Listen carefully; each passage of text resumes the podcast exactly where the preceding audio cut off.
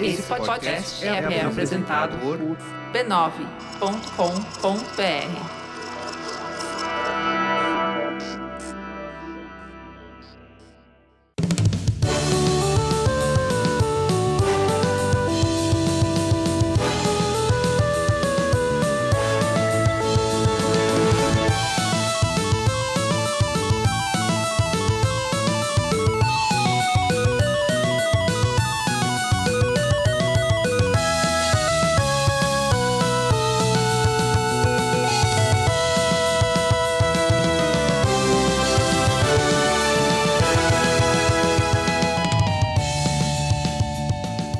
Ao vivo, Poco Pixel número 93. Eu sou o Adriano Brandão, do meu lado tá o Danilo Silvestre. Tudo bom? Tudo bom, beleza? Maravilha! Reparou já na diferença? Você viu? Você escutou que diferente agora? Temos uma abertura nova! Que bonitinho! Olha só que legal, a gente tá no número 93, a gente faz o, o Poco Pixel há três anos e agora a gente tem um tema próprio pra chamar de nosso. Nossa, tô, tô até me sentindo super-herói. Não é? Incrível! A gente tem um tema do Poco Pixel. O, o tema foi composto pelo Rodrigo Faleiros, da Wagging Tail. Ele é compositor, arranjador, orquestrador. É incrível o trabalho dele. waggingtail.com.br. E ele fez pra gente o tema, o novo tema do Poco Pixel. Sensacional. Vamos fazer um episódio inteiro só ouvindo esse tema? Vamos, vamos. A gente vai botar em loop.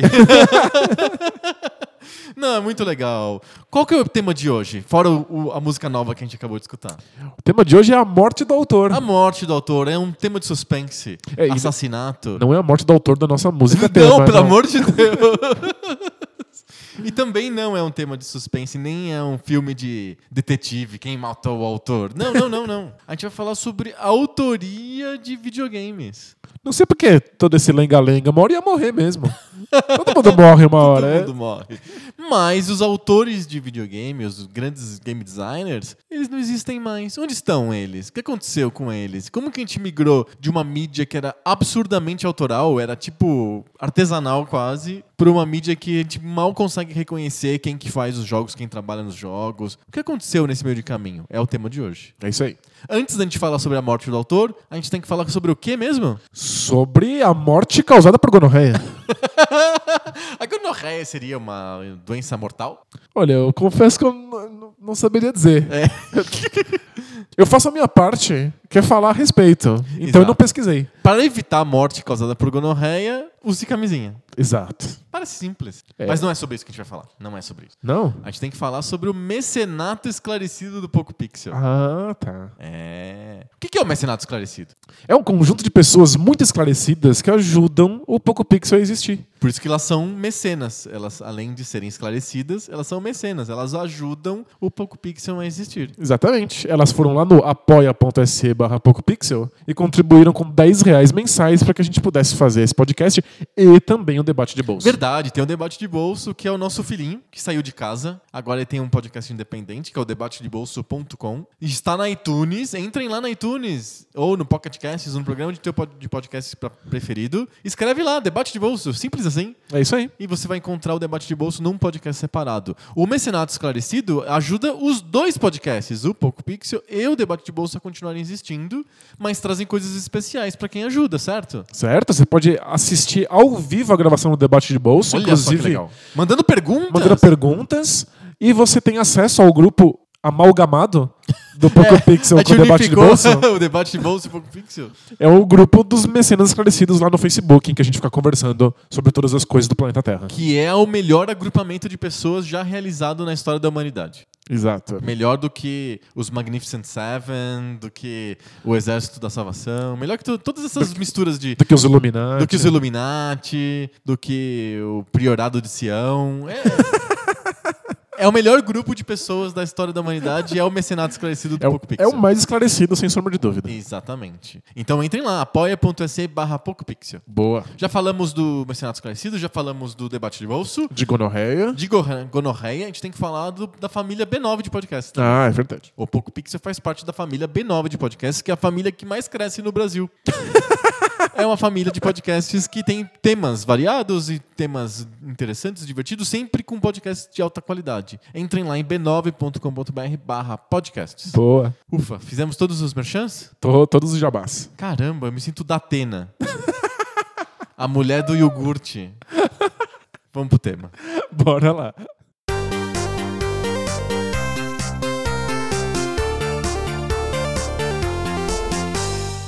Antigamente, lá no comecinho da indústria, simplesmente o cara sentava na frente de um computador, ou algo que se parecesse com um computador, tinha uma ideia e fazia um jogo. E aí, quando ele mostrava pros amigos, ou se desse certo, ele gravava em alguma mídia, tipo um disquete ou uma fita cassete, colocava uma etiqueta, e aí as pessoas podiam receber esse jogo que ele criou, assim, jogo by fulano beltrano. Recebe pelo correio. Às vezes pelo correio, às vezes, sei lá, num, num evento em que O, o, o videogame, a gente não consegue. é, a gente não lembra disso com frequência, mas o videogame nasceu como uma espécie de hobby mesmo, como se fosse, sei lá, aeromodelismo. É, não, não é necessariamente uma coisa da indústria. né? Exato. As pessoas Não é comercial, faziam porque achavam legal. Publicavam código em revistas para os outros escreverem, digitarem e, e terem um jogo para jogar. E todos eles eram totalmente autorais. Eu Era o lembro- programador, game designer, músico. E, e sério, por exemplo, o, o Jordan McNair, quando fez o Karateka, ele fez a musiquinha do Karateka baseada no que o pai dele achou que seria legal. que- e eles ah, totalmente amadores e fizeram a música do Karateka, por exemplo. Os, os caras eram artistas renascentistas. Você tem que saber fazer Fazia tudo. tudo, fazia tudo. Desenhar, música, programar e distribuir o jogo, às vezes fazer a capa, o logo do jogo. Era realmente um trabalho artesanal. É porque muito se fala sobre o cinema ser uma arte total. Porque. Todas as, as manifestações estão lá. Exato, você mistura a dança e a música e a fotografia e o teatro e tá tudo lá junto. Mas o videogame tá muito perto disso. É verdade. Porque além de ter que juntar todas essas vertentes, ele ainda exige um, um componente tecnológico, você precisa saber programar, Porque é um software que você está criando. você precisa digitar código ali, e você ainda tem que tornar isso interativo. Sim, tem que ter um input. Tem, o jogador tem que comandar o personagem, apertar botão.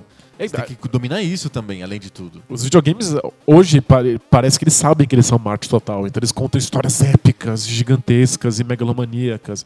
Mas no começo ele é arte total porque o cara que tá fazendo o jogo precisa Faz saber tudo. fazer tudo. Ele tem, que, ele tem acesso a todas as partes da obra dele, ele tem que dominar todas elas. Então, a gente diz que esse início dos videogames, esse início da indústria, é um início autoral. Tem autores ali envolvidos, tem pessoas que são que nem escritores, que nem pintores, eles têm domínio completo do que eles estão produzindo. É, todas as escolhas que fazem aquela obra existir partem de um de único indivíduo. Só, de uma pessoa só. Então, quando você pegava os jogos de computadores de 8-bit, Apple II, ou o ZX Spectrum, MSX, etc., o- é, o no- é o jogo e o nome do cara que fez o jogo. Eh, Jordan Magner fez Karateka. Não sei quem fez, não sei o que lá. Era o... Chegou ao ponto de jogos de Atari feitos pela Activision serem vendidos com manuaizinhos que tinha a foto, o autógrafo e a biografia do cara que fez o jogo. Legal, pra você conhecer o seu autor, como se estivesse comprando um CD mesmo e Isso, viesse liner assim. notes, né? Tem lá escrito a biografia do cantor. Exato.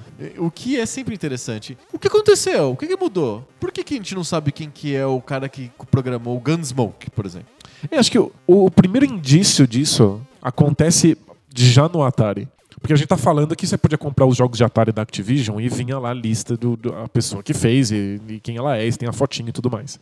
Mas a Activision já surge como uma, um- uma resistência a uma política interna da Atari Verdade. de lançar os jogos sem indicação de quem é que fez aquilo. Os jogos eram autorais, então dentro da corporação Atari, todo mundo sabia quem tinha feito o jogo tal, jogo, jogo, jogo A, o jogo B. Eles eram, inclusive, designados para as tarefas, então, tipo, é, temos um jogo novo, quem vai fazer é o Fulano Beltrano.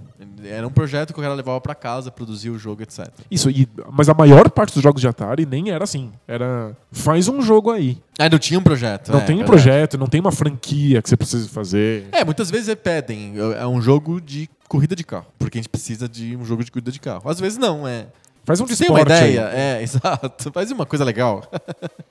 o pessoal da, da Atari achava que tinha que ter pelo menos o crédito do jogo. Mas eles também queriam os direitos autorais sobre o jogo. Porque eles, os, os contratos que eles assinavam davam, cediam os direitos autorais in- integralmente pra Atari. Então você ganha pra ter feito o jogo, mas você não ganha É um absolutamente nada. shop, você ganha por hora. É, você não ganha nada pela venda do, do, do Exato. jogo. Se não deu certo, se deu certo, você não ganha nada. O que eles propuseram pra Atari é esse grupo de programação programadores descontentes. Me dá o crédito e me paga direito autoral, me paga royalty. E a Atari falou, não. E aí eles falaram, tudo bem, a gente abre outra empresa e vende jogos pra, pra Atari, 2600. E eles fundaram a Activision. E os jogos da Activision são todos autorais. Muitas vezes tem o nome do autor do jogo na capa, no cartucho. River Raid by Carol Shaw. É que como a gente no Brasil teve muita pirataria, ou É pirataria é, como que, oficializada, lei de proteção do- da indústria de eletrônica. É, a gente comprava muito, muito cartucho de Atari da CCE. CCE, Milmar. E aí tinha só River Raid e um desenho genérico. não era. Não falava o nome da Carol Shaw no cartucho de River Raid no Brasil. Mas nos Estados Unidos, os cartuchos da Activision, que tinham um layout padrão, etc., tinha lá, by Carol Shaw. E aí, quando você pegava o, o manualzinho que explicava, porque era um manual caprichado, explicava: você é um piloto de avião numa missão suicida, blá blá. Explicava tudo. To- tinha assim, todas as unidades do River Raid. Olha só, o aviãozinho, o barril de combustível. É, ajuda você a lidar com a abstração dos gráficos, Porque né? os gráficos são muito Simples, né? simples. Tinha no final lá About the Author. Quem que é o autor do jogo? E uma bio, e tem a foto dela, tem uma assinatura dela. É um jogo autoral, é um jogo de autor reconhecido pela indústria como autoral. É, mas isso é a resistência dos autores.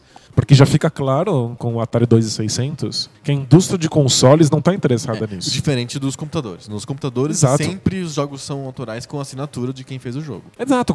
Quando você está lidando com computadores, você está fazendo um jogo que vai rodar na máquina de qualquer pessoa que tiver um computador do planeta. Sim. Né, Os jogos não são ferramenta para vender computadores. Não, ao contrário. Pelo contrário. Inclusive, é, Você depende de que os computadores tenham sido vendidos antes pra você fazer os jogos pra aqueles, pra aqueles computadores que tem mais pessoas que têm o computador. exato. E o jogo de computador, ele é em si uma subversão. Você está pegando uma, Uma máquina que não era pra jogo. não foi feita pra isso, ninguém pensou nela Verdade, isso. E você tá verdade. lá fazendo como, como se fosse tipo, você tá, você tá fazendo arte não no sentido artístico, no sentido de traquinagem. Aham, sim. sabe?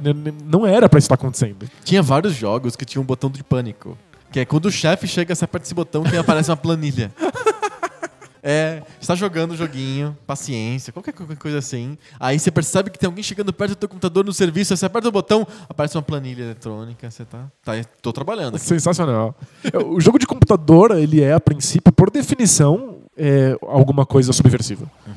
O jogo de console, pelo contrário, ele já é pensado pra ser vendido. Ele já é, em si, uma indústria. E já pensado que o console ia ter prejuízo e que esse prejuízo ia ser é, recuperado pelos jogos. Exato. Mas os jogos acabam funcionando como propaganda para aquele, pra aquele console. Então a Atari já está pensando que você vai comprar um jogo que é Atari. Uhum. Se você compra um jogo Atari, você tem vontade de ter um console Atari. Você Exato. conhece o console Atari.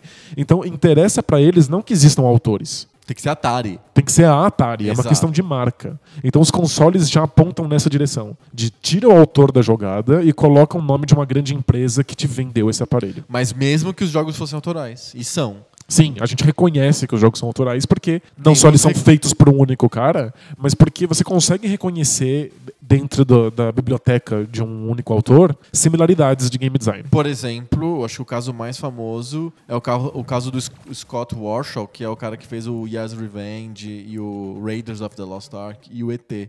São três jogos que, com apesar das críticas que os últimos dois sofreram, hum, revelam um cara que estava louco por inventar coisas e Exato. aumentar o escopo dos jogos de Atari. Alguém que tá pensando para além do que o hardware permite. Alguém que tá empurrando o limite do conceito de jogo de videogame. Você reconhece isso. As pessoas que gostam do, do, do cara entendem que as obras têm alguma coisa em comum.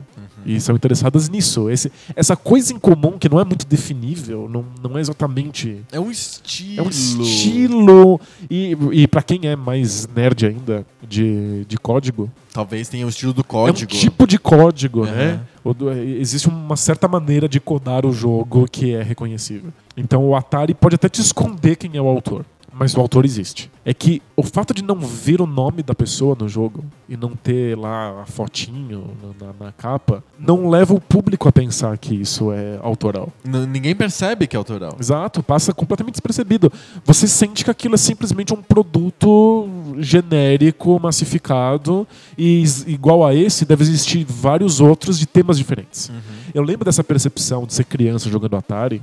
E você queria o jogo que fosse da navinha, o jogo que fosse do tanquezinho, o jogo que fosse do aviãozinho. Como se todos eles fossem em essência, o mesmo jogo. Uhum. E mudasse simplesmente o tema que vai sendo apresentado a cada um. perfeito. Não é verdade. Se você re- realmente olha para os jogos, você percebe que eles estão propondo coisas completamente diferentes Sim. em game design. E porque são autores distintos, têm visões diferentes de como deve ser um jogo. É, os, os autores que se rebelam e vão para Activision, eles querem tornar isso explícito. Porque é importante que, a- que o público perceba que existe um autor. Se o público não percebe o que o autor está fazendo de diferente um do outro, desaparece. É, não- é, essa é uma coisa curiosa sobre a arte. O, não basta só que cada autor deixe a sua marca diferente naquele, naquele que ele produz. É necessário que alguém perceba. Sim, exato.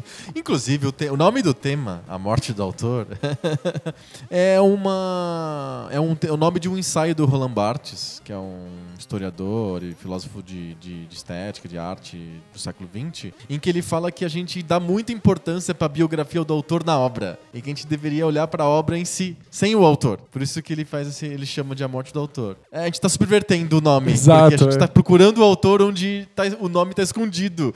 As pessoas nem sabem, mas tem o autor. É, é tudo- é, elas tão, já estão no ideal bartesiano de olhar só pra obra. É, Eu só tô vendo o jogo. Eu não tenho ideia que o Year's Revenge e o Raiders of the Lost Ark é, da é do mesmo autor. Quando eu tenho essa informação que é do mesmo autor, eu olho os dois jogos de uma maneira diferente. Exato. E, e é isso que o Bartes imagina, mas no, no, no caso a gente quer o contrário, a gente quer que a gente discutir os auto, a autoria, o conceito de autoria em videogame. É porque o- os, os videogames, eles. Embora a gente queira o tempo inteiro colocar eles na categoria de arte, e a gente teve até episódio sobre isso, Sim. É, eles têm al- algumas diferenças, porque eles são criações tecnológicas que têm como função principal, a, a princípio, o puro entretenimento. Então. É complicado. Se você não está procurando autoria naquilo, você pode simplesmente lidar como se fosse um, um objeto que serve para passar o seu tempo. E aí você não percebe o estilo, mesmo que ele exista.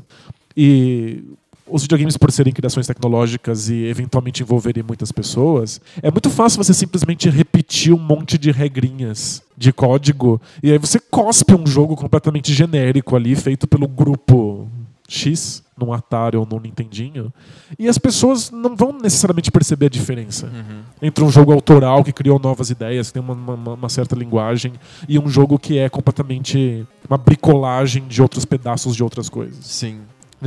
A, a arte, a obra de arte é mais densa e permite que você perceba esse tipo de coisa. Esses jogos de videogame, pelo menos a princípio, como eles têm a função de puro entretenimento, não necessariamente isso é perceptível. Você tem que ter alguma coisa que te ajuda a procurar isso. Sim. E o autor deveria ser esse, esse horizonte que você tem para começar a perceber quais são as diferenças entre um jogo e outro. Até porque a mídia é muito nova. É difícil. Você, você pega videogame dos anos 80, ninguém nunca tinha ouvido falar nisso. As pessoas estão lidando com o jogo, elas não sabem com o que comparar, elas não sabem o que há de único um com o outro. O autor deveria ajudar. Sim. A gente tem um, um- Eu tava pensando em como que nessa época, né, no começo dos anos 80, os autores de videogame faziam de tudo. Então eu lembrei de um jogo que é o Pitfall, que todo mundo conhece. Sim?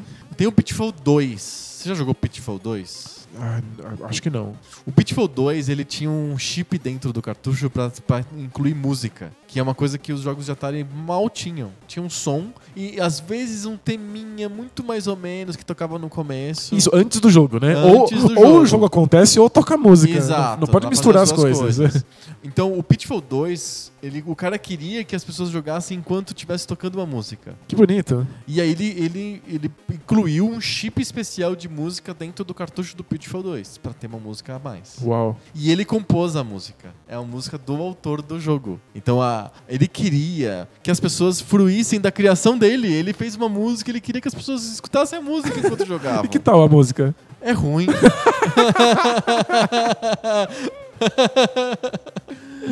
É A gente acabou falando disso no, no, num episódio sobre storytelling.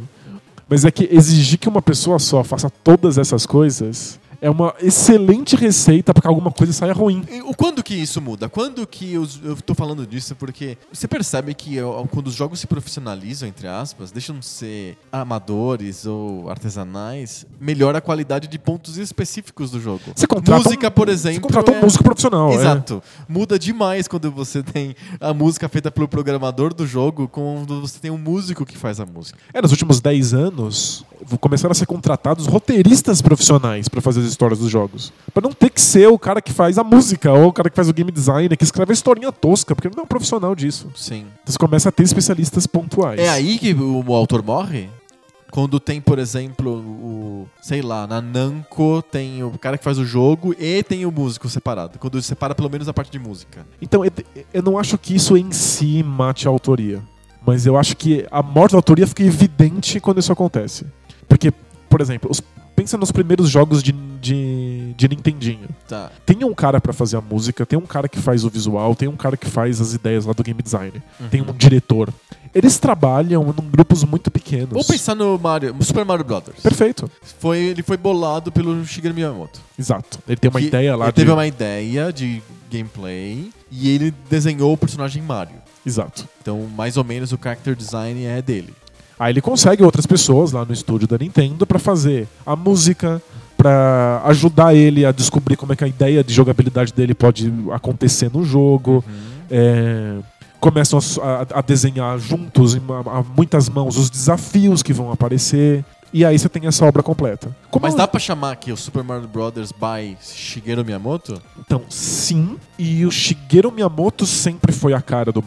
Ele era o rockstar no Japão. As pessoas sabem reconhecer que o Mario é daquele cara. Existem um milhão de outras mãos. Mesmo que a música seja do, sei lá, do Koji Kondo. Perfeito. Inclusive as pessoas até sabem que a música é do Koji Kondo. Aham. Mas as, as pessoas sabem que o jogo é do Shigeru Miyamoto, ainda que um monte de pessoas tenham ajudado a produzir essa obra. Uhum. Porque o Shigeru Miyamoto mantém uma coerência entre todas as outras áreas. Ele garante que a música e o gráfico e o gameplay e os desafios e a tecnologia vão trabalhar juntas para fazer uma obra coesa. Aham. É autoral nesse sentido. A obra tem uma coerência que gira em volta de uma única pessoa. Certo. É, os jogos modernos, principalmente, porque são muito grandes, dão muito trabalho, levam muitos anos, são feitos em blocos separados, que são unidos depois. É, cê- Você tá falando assim, a gente perde o conceito de autor único, ganha o conceito de autor de grupos pequenos. Isso. E aí os jogos modernos não são mais grupos pequenos, são 18 grupos médios que tem que formam um grupo gigante. Eu ainda acho que o grupo Cê- pequeno cê já faz viu- autoria. Quando, já- quando você termina o GTA, se você quiser, você pode ficar 15 minutos vendo os créditos. Exato. Isso é, É muita gente! é impossível que esses caras tenham feito a- a- o que eles fizeram sabendo exatamente o que os outros estão fazendo também. Não, o GTA V, por exemplo, ele foi feito em grande parte no, é, no Reino Unido pela Rockstar North, mas tem partes que foram feitas em outras Rockstars espalhadas pelo mundo. Exato, e eles tipo, se reúnem via Skype, sabe? É, a tipo cada 15 isso. dias. Então você tem um grupo que faz a física, e o grupo que faz a física não tem noção de qual, qual vai ser a história. Tem um grupo que escreve a história, mas não necessariamente ele tem noção de como essa história vai ser passada pro gameplay. Aí Tem um cara que pensa no gameplay, enquanto outro cara tá pensando na animação de Não, rostos. o cara só faz um. sei lá, o movimento das pernas dos personagens. Exato. E é, depois alguém tem que encaixar todas essas coisas juntas num Frankenstein maluco. E aí depois a gente não sabe por que, que tem bug. Sim. As coisas começam a dar pau e elas começam a ter um- uma sensação de artificialidade quando elas não encaixam. Eu acho muito engraçado o mundo aberto. GTA é, é excelente pra isso. É, quando a jogabilidade não casa com a, a historinha que foi contada. Então você faz uma missão lá no GTA. Quando acaba a missão, o personagem fala: Caramba, passamos uma baita aventura, né? Mês que vem eu vou ter uma entrega pra você. Fica tranquilo. Aí você sai, volta pro, pro, pro mapa aberto. Aham. Pode E- fazer o que você quiser. E aí na sua frente ah, começa a piscar aquela luzinha dizendo aqui você pode fazer uma missão de novo. Uhum. Aí você pega essa missão, o cara fala: Olha, lembra que a gente fez mês passado? Mês passado? Pode acontecer. Faz sete segundos que eu acabei essa missão. Mas eu É poderia. que o cara que escreveu e o pessoal que dublou, etc., não, não são os mesmos que fizeram o jogo. É, é um mundo aberto, eu faço na ordem que eu bem entender. Eu poderia ter abandonado aquilo, aquela missão e fazer um monte de missões secundárias e voltar daqui a 12 anos. Se eu faço instantaneamente depois. Não faz sentido Não faz nenhum texto. sentido. Tem umas cenas do Red Dead Redemption que o cenário muda de uma missão pra outra. Porque eu tenho que dar tempo da pessoa reconstruir a casa dela, por exemplo. Mas se eu fizer automaticamente, eu quebrei. É- é não casa a jogabilidade com o roteiro que foi Aham. escrito. Porque são muitos grupos, muita gente trabalhando nisso. Claro que esses grupos são mais especializados, eles são melhores, eles obviamente sabem escrever diálogos melhor do que o Jordan McNair que fazia tudo sozinho. Exato. A música, a é, música muito é muito melhor, boa claro. e a música que o Jordan McNair fez com o pai dele é ruim. Então, é, a gente ganha em qualidade dos pontos individuais, mas a cola não é boa. Exato. A gente, a gente não reconhece a autoria porque não tem mesmo. É uma bricolagem maluca de um monte de coisas diferentes. E, embora seja impressionante porque gera coisas que a qualidade individual é fantástica e que o escopo é gigantesco, tem sempre aquela sensação estranha de artificialidade. Como se não tivesse sido pensado perfeitamente com começo, meio e fim. Eu não tenho essa sensação de. Eu considero a autoria essa sensação de totalidade ao em volta de uma pessoa, ou de um grupo, ou qualquer coisa. Mas uma sensação de que existe um todo, assim, de que existe um produto final coeso em que todas as partes funcionam. é, todas as partes funcionam para ajudar umas às outras. Isso é, seria uma obra. A, a- a sensação que dá é que conforme os grupos vão ficando maiores e conforme a empresa tem interesse em vender a própria marca e não É sobre Os artistas, marca, né? mais difícil é você encontrar uma obra de arte que seja um jogo de videogame que seja inteiramente coeso. Eles parecem uma coletânea aleatória de pedaços. Vamos voltar ao Nintendinho, Super Mario Brothers. Como eles são poucas pessoas e trabalham juntas, e como o projeto não é tão longo, eles não ficam três anos fazendo Super Mario Brothers. Exato. Eles ficaram, tipo, sei lá, três meses? Não sei quanto tempo demorou pra fazer, mas é um tempo curto, relativamente curto. É pe- perto do que leva hoje, é. É um tempo curto, eles fizeram o Mario, todo mundo num objetivo único, ou ele fazendo aquilo. Fica coeso, né? Sim. Ele parece um jogo mais coeso. Sabe, a sensação que o Mario passa, e que é uma, uma- uma sensação muito importante para obras de arte, é que não poderia ser de outra maneira. É, eu chamo isso de sensação de inevitabilidade. Exato. Tinha que ser assim. É, parece que não tinha nenhuma outra maneira com que esse jogo poderia existir. Aham. Isso que é a sensação de que a coisa é natural. Naturalizar aquela obra é- é- é- mostra a coesão de todas as suas partes. Mario tem isso, né? E aí, os- é, a gente pode dizer que quando os jogos ficam mais complexos é que a indústria vai naturalmente delegando partes dos jogos para outras pessoas? Ou isso não é verdade? Isso, é, na verdade, é a indústria e a necessidade de você é, reduzir custos e fazer em série, lançar jogos mais rápido, rapidamente, mais É, jogos. Eu acho que tem mais a ver com velocidade mesmo. É, né? Porque quando a gente. Se a gente for ver os jogos de Super Nintendo, que já demoram mais pra serem feitos, os jogos de PlayStation, que demoram ainda mais pra ser feitos, isso vai aumentando, né? com- Conforme as gerações Sim. vão passando. Os japoneses ainda mantêm estúdios pequenos em volta de- da, da figura de um, de um diretor, Diretor, que mantém as coisas todas funcionando. ao mesmo tempo, sincrônicas e tal.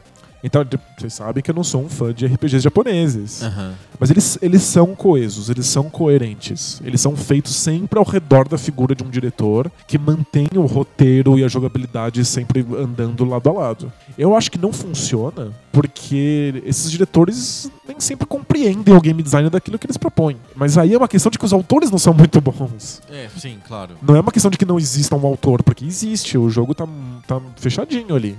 E são jogos que já levam anos pra serem feitos no PlayStation, tipo Final Fantasy VII, 8. Aham. Você já leva mais de um ano pra fazer um jogo. Mas tem um cara que assina embaixo. Tem dele. um estúdio grandinho, mas um cara assina embaixo. A trilha sonora é assinada por uma pessoa, a capa é assinada por outra, e o jogo como um todo é assinado por um diretor. E as pessoas reconhecem e são fãs daquele diretor. Uhum. E ficam preocupadas quando o Final Fantasy tem outro diretor funcionando. Mas, mas é- é- você concorda comigo que é diferente o diretor de um autor? Acho que é teoria da direção, vai. O diretor, ele é mais um cara que viabiliza aquilo acontecer e dá um prumo, é uma, um, um guia estético do que ele imagina que seja o resultado final. Então, é, principalmente em videogame, né? Eu acho que em cinema o diretor tem um papel mais pesado porque ele decide os enquadramentos. Tem uma pessoa que executa a fotografia, que filma re- efetivamente, mas ah, eles estão seguindo o que o diretor pensou junto com o cara que fez o storyboard. Então, mas não é o diretor no cinema que muda o roteiro porque ele, ele mostra como ler aquele roteiro? Ele mostra como a gente deve entender o roteiro? Porque o, o diretor ele- não decide só qual é o ângulo que a, film, que a câmera vai filmar. Ele decide o tom que a, que a- que a cena vai ser filmada, ele decide como é que devem ser as interpretações. Isso, acho que é. é- O isso. ritmo da cena. No fundo, o, dire- o diretor do cinema é um autor. Ok, mas é, é- ele, ele- assim, ele- o papel dele, hands-on, mãos na massa, são, é dois. É, é decidir os enquadramentos, orientando o fotógrafo, né, o cinematógrafo, e é, orientar os atores a, a, a dar as marcações certas e orientar a interpretação. Embora existam pessoas especializadas para isso também, dá pra ter um cara que fica junto com o diretor principal, que é o diretor de atores, que vai Sim. lá e fica lá junto com os atores, etc. Mas todas as outras coisas são feitas por terceiros, não são feitas pelo diretor. Então, por exemplo, o ritmo do filme é muito dado pelo editor do filme. É o editor que, que faz aquilo acontecer. O diretor, ele meio que só assina embaixo, ele meio que orienta o, o editor. Olha, é, a gente pensou aqui um filme que tem um ritmo muito grande, muito acelerado. E aí o editor acelera na edição. Mostra pro diretor, o diretor pede ajustes ali e aqui, e o editor entrega de novo uma edição melhor. O som, ah, tem um cara lá que faz o som, blá, do jeito que o diretor pede. Mas no fundo, o diretor ele tá dando um guia e a execução é feita por outras pessoas. Porque quando a gente tá falando de uma coisa feita por muitas mãos, Muitas mãos. muitas, é natural que a execução não seja toda feita pelo diretor. Isso é impossível. Impossível, mas ele faz alguma coisa. Ele tem um pe- papel de execução ali, que é o enquadramento e a direção de atores, Então, mas marcações. É que eu sinto que a execução de todas as outras pessoas são guiadas pela visão que o diretor tem. Tá. A edição vai ser feita de acordo com a visão do diretor. Se ele não concorda com como a edição foi feita, ele vai lá e fala: Não, não era assim que eu queria. Se o ritmo da cena saiu diferente, se a fotografia não saiu como ele imaginava, ele fala assim: Ah, ah, essa não é a minha visão. É claro que a visão dele vai ser influenciada pelas limitações do mundo. As limitações do mundo são que são outras pessoas fazendo isso. Sim. Da mesma maneira que um escultor é limitado pelo Material pelo ele tem. Um diretor é limitado pela capacidade, pela visão pessoal de todos os envolvidos no projeto. Mas é ele quem dita uma visão. Mas é, então, ok, concordo, mas no videogame é a mesma coisa, porque na maioria das vezes, sei lá, o Kojima, ele não tá fazendo nada. Ele não desenhou a cara do personagem, nem programou nada, nem fez a música. Mas ele vai lá e fala: não é assim. Isso. Não quero isso. Eu, eu sinto que o cinema tem alguns filmes que são de autor. Porque tem um cara que impõe uma certa visão coesa pra todas as outras pessoas que fazem coisas. Isso é possível no videogame também. Você vê um jogo do, do Hideo Kojima, que eu nem gosto, mas eu reconheço um quilômetro no escuro, na neblina, que é um jogo dele. Aham. Porque ele exige que todas as partes que estejam fazendo o jogo ajam de acordo com aquela visão que ele tem. Então, mesmo tendo um trilhão de pessoas trabalhando no Metal Gear, é, é um jogo autoral. É um jogo, eu considero um jogo autoral. Mas eu acho que ajuda a ser um jogo autoral o fato de que não são um trilhão de pessoas. É tipo meio trilhão de pessoas. É, tipo, é um grupo menor, reduzido, com muito tempo pra fazer aquilo que faz, com um diretor extremamente vocal que vai guiando todas as partes. Tá, mas o Metal Gear é uma exceção de jogos mainstream que são, autor, são sejam autorais. Concorda? Dá pra pegar au- autoria em Assassin's Creed, por exemplo? De jeito nenhum. Assassin's Creed, inclusive, é feito em vários lugares do mundo simultaneamente. Eles vão encaixando uma coisa na outra. Tem o cara que é o diretor, que assina embaixo, mas quem que é esse cara? Ele tem estilo? Vazou agora um- um- informações sobre o novo Mass Effect, que é o. Mass Effect Andromeda. E a gente agora finalmente sabe por que, que o jogo é tão bugado e tão zoado. Que era um monte de pedaços do estúdio fazendo coisas aleatórias é, individualmente que foram juntadas depois à força quando o roteiro não estava pronto, quando as pessoas ainda não sabiam exatamente qual ia, qual ia ser o objetivo do jogo. E aí quando você encaixa, uma coisa quebra a outra. Então um, cara que fez a física do rosto quebrou a física do, do do, do cenário. Aí você conserta a física do cenário, aí de repente buga o pé do personagem. E uma coisa vai destroçando a outra. Sim. É, Assassin's Creed tá na- exatamente na mesma chave. Muita gente em países diferentes fazendo vários pedaços. Quando você junta uma coisa, quebra a outra. Tem um monte de pau, um monte de O bug. diretor, no fundo, ele é um gerente de projeto, não é um diretor com uma visão. Ele é um gerente de projeto. Ele, tu- tudo que ele precisa fazer é que esse jogo saia a tempo da. De lançamento, do Natal, qualquer coisa assim. Exato, da empresa ganhar seus trocados. É isso. Talvez até tenha um cara que tem uma, um- Igual, algum mas a gente objetivo. pode dizer que é igual na, no, pro GTA, pro Uncharted, Sim. pro God of War. A gente, a gente reconhece é, alguma vontade de ser algo mais no roteirista. O roteirista talvez tenha feito lá o texto falando assim: Nossa, eu estou fazendo uma baita obra. Mas é que eu- é, esse roteiro que ele escreveu não casa com nenhuma das outras partes envolvidas. Uhum. Então, a gente às vezes reconhece a autoria, tipo, eu gosto de como a BioWare conta histórias. Você gosta dos roteiristas da BioWare. Você nem sabe quem Você são. não sabe nem quem são esses carinhas, e esses carinhas não conversam com os caras do, do gameplay, da jogabilidade, da física, em geral, né? Na maior parte desses grandes projetos. E aí não tem essa sensação de que a obra faz sentido. Você falou de Uncharted, acho que talvez a Uncharted esteja um pouquinho fora da curva. Porque a Naughty Dog é um grupo bem, bem fechado, pequeno, que leva muitos anos pra fazer os seus jogos. Tipo, eles não terceirizam absolutamente nada. Tem lá uma figura, um diretor que fica passando em todas as partes, tentando juntar. Mas existem os relatos no Naughty Dog de que às vezes você não consegue saber o que o, o carinha do lado tá fazendo. Mas eles, eles têm essas dinâmicas, um palpita no trabalho do outro. Aham. Eles tentam fazer uma coisa. É, eu fico pensando, Autoral. por exemplo, a série Arkham. É, ela foi feita desde o começo pela, pelo pessoal da Rocksteady, que não é uma empresa tão grande. Não, uma empresa que fazia jogo de portátil.